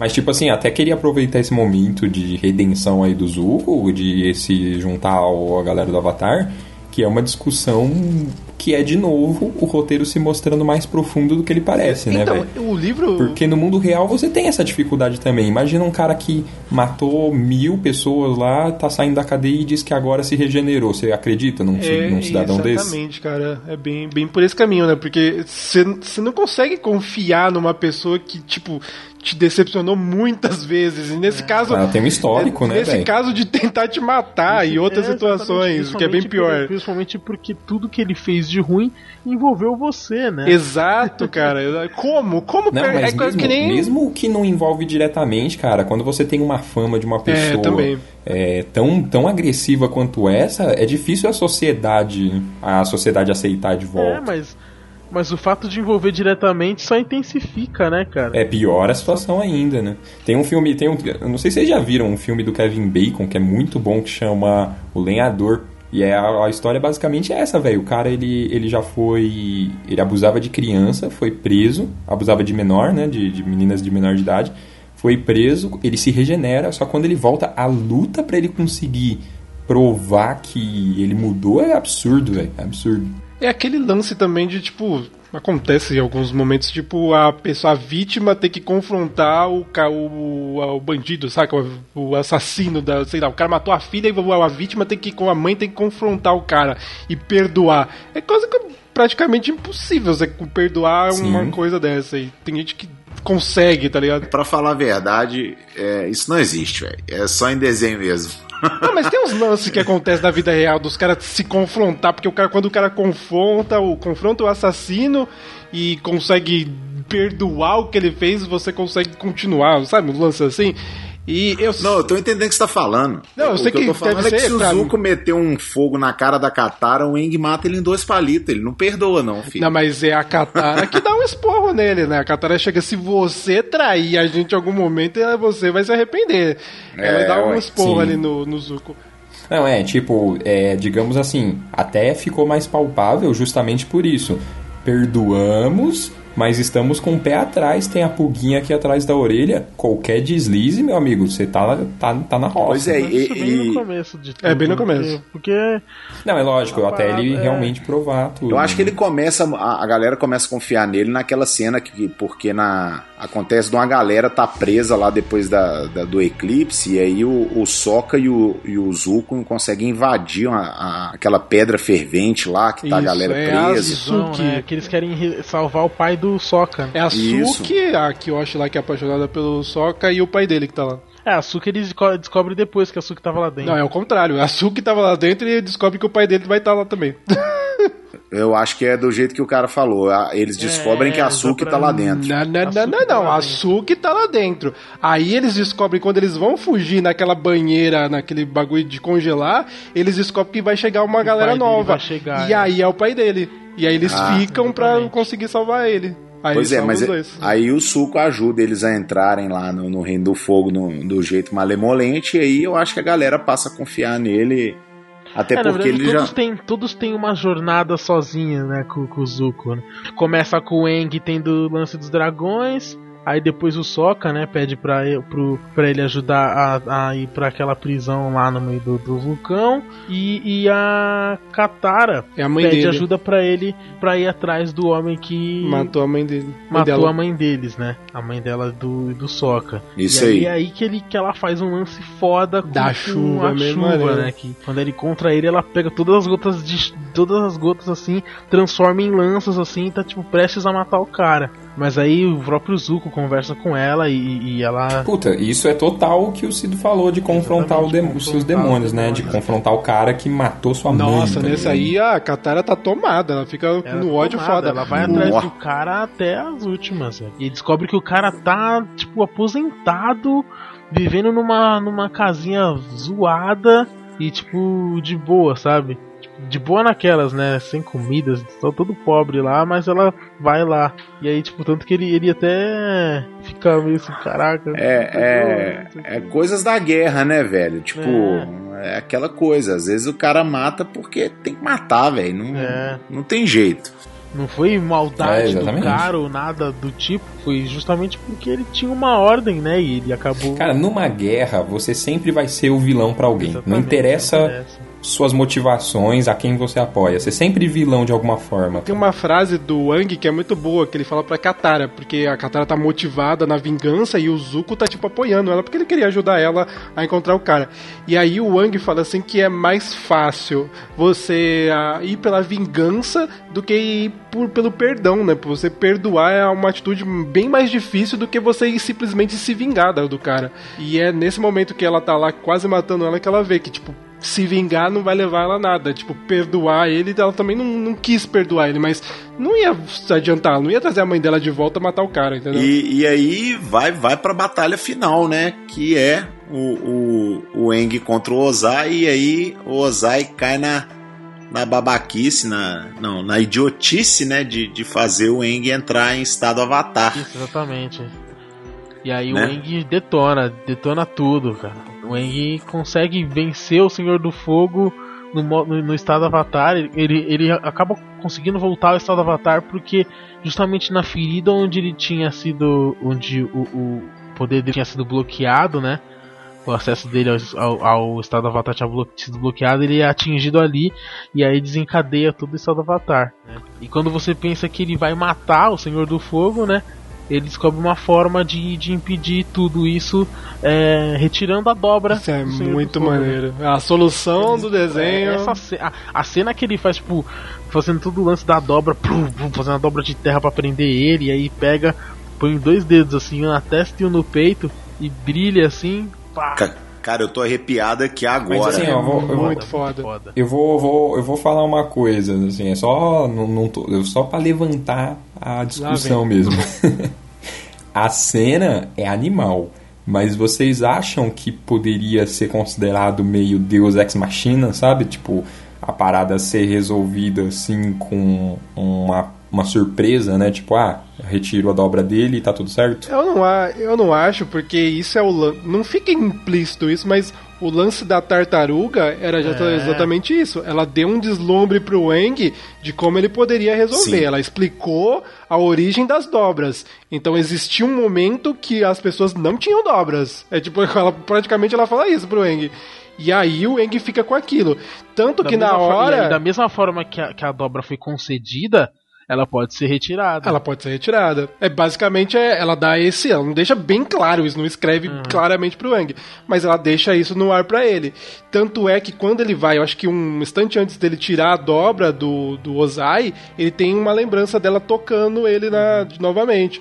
Então, assim, eu não acho que foi tipo um negócio do nada, tá ligado? Foi um negócio que foi ali contado, ali uma solução pra aquela motivação do Wang de não matar ele, né? Ele não conseguia matar ele.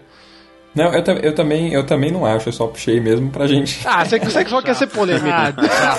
É. Eu não acho até porque, tipo, a partir do momento que você já mostrou no desenho, no decorrer do desenho, coisas do tipo, né, dobra de sangue, coisas que, que, que fogem um pouco ali do, do, do só controlar ali o elemento, já dá pra você aceitar isso, né, velho?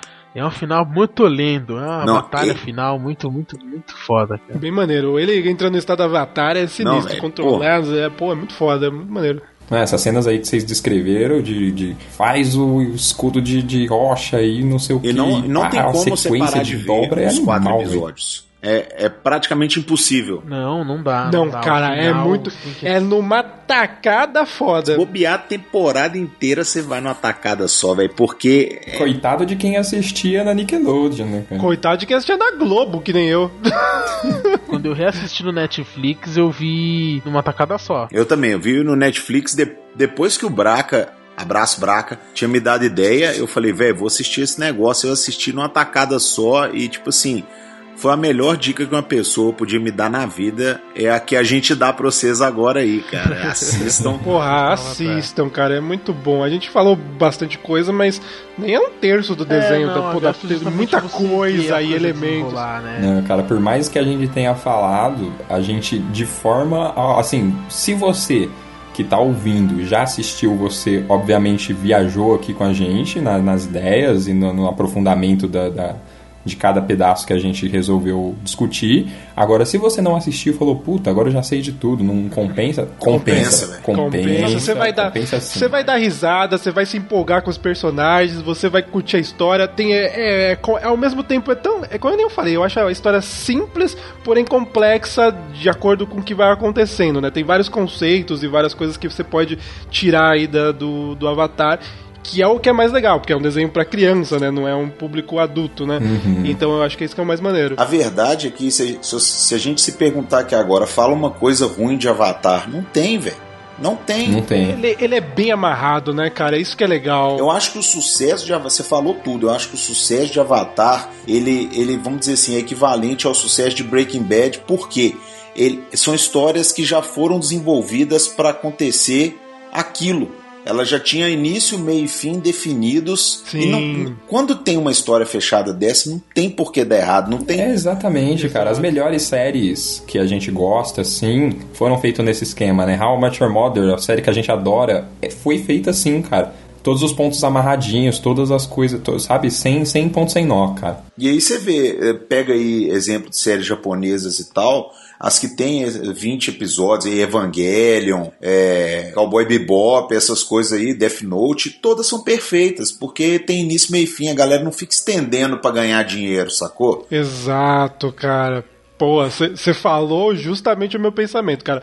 O cara que fica, tipo, One Piece da vida, que tem 500 milhões de episódios, puta que pariu, me faz uma história boa com 20 episódios, começo, meio e fim, saca? É tipo Não, isso. que seja, que seja mais de 100 episódios como foi o Yu Hakusho, mas tá Pô, ali, assim, né, cara? né? Me dá um No mesmo começo, um meio, um fim, termina a parada, saca? Não tem fim as coisas Tipo assim, hoje em dia. não, não- não sacrifica uma boa história por causa de grana, velho. E o, mais, e o mais legal disso é que a gente até falou em alguns momentos que, tipo, o Avatar, ele tem três livros e, tipo, acaba e você cria mais, tá ligado? Quando você acaba uma parada e você quer ver mais coisas, aí sim a Funcionou. obra funcionou, você conseguiu. Porque aí você pode ter mais coisas, aí tem a Cora que você pode assistir, tem outras coisas. Isso é válido pra caramba. Só não assistam o filme, né? Só nós resolvemos. Não,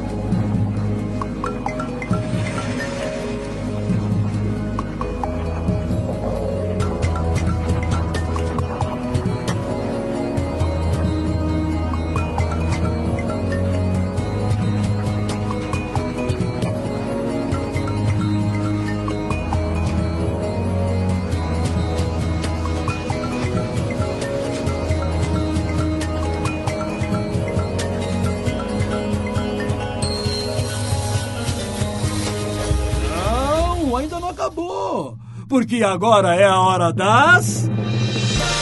Considerações finais! É isso aí, obrigado, Bigman. E agora vamos para as nossas considerações finais, né? Começando, vamos reforçar aqui o maior aviso que a gente pode dar nesse cast, né, velho? A verdade é que, tipo assim, eu, eu acho que o filme. eu- a- as coisas que a gente gosta no, no, no filme são as coisas que a gente, por exemplo, quando a gente viu X-Men, Homem-Aranha a primeira vez, é aquela coisa, não, eu queria tanto ver Homem-Aranha no cinema. O, o Avatar é a mesma coisa, pô, vai sair um filme do Avatar, tomara que seja foda. Então, o que atrai no filme é justamente a gente poder ver as dobras, é ver, ver o APA, ver, ver os reinos e tudo mais, mas o diretor, velho, Shyamalan, É. abraço, cara, você não mandou bem não. Depois de ser, ser sentido, aí cor fechada, aí depois não vem nada bom, né? sinais, vai, Ah, sinais. cara, eu, eu, eu, eu, eu gosto, eu gosto da vila, cara. Ele é muito ruim, Bruno. Cara, eu tô com o Bruno, velho. Eu gosto da vida. Sério que vocês gostam desse filme? Eu acho meio ruim. Pra mim é assim, para nos sinais. Mas, mas, mas todos concordam que de um bom tempo pra cá. Não, né? o, o próprio Shyamalan fala que os prediletos dele não é esse sentido e tem Dama da Água como Porra, predileto. Como que... sentido é o melhor dele.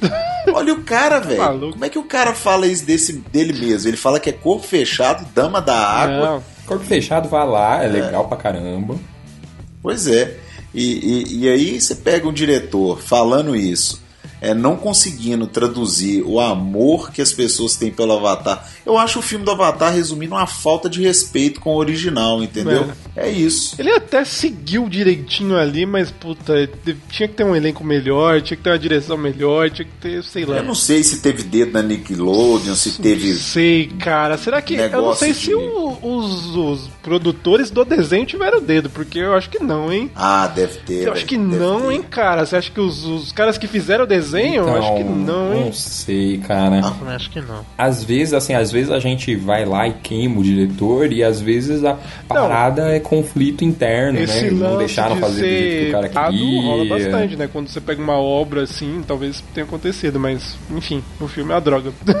Já tem um público formado, né, cara? Já tem um é público uma formado, é droga, complicado nossa. de lidar, né, velho? coisa boa, coisa boa, Digão, fala pra gente. As HQs, cara, as HQs que são, são três trilogias que saíram logo depois. A, a- a primeira é a Promessa, que ela se passa exatamente no. Assim, você tem a cena final do, do desenho é, quando começa o quadrinho.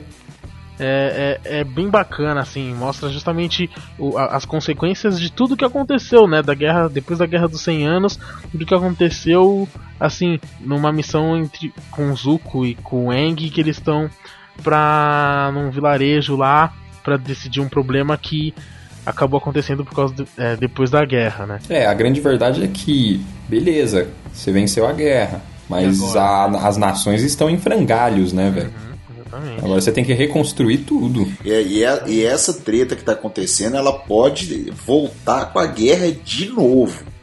E aí o Eng e o Zuko vão atrás pra tentar consertar a parada. É, não, de- não, não, não, não deixar essa faísca pegar fogo de novo, né, cara? Só, só fala aí pra galera quais são Então, os títulos. cara, ali, é a, né? a promessa, a, segun, a primeira trilogia que foi que saiu em 2012, a segunda trilogia é a busca, né, o The Search, que já já foca mais na história do Zuko, cara, que é, tem envolvimento da questão da mãe dele e tal, ele começa a buscar respostas sobre onde a mãe dele tá. Isso A Azula é hora também. a Azula e também, o sim. Zuko.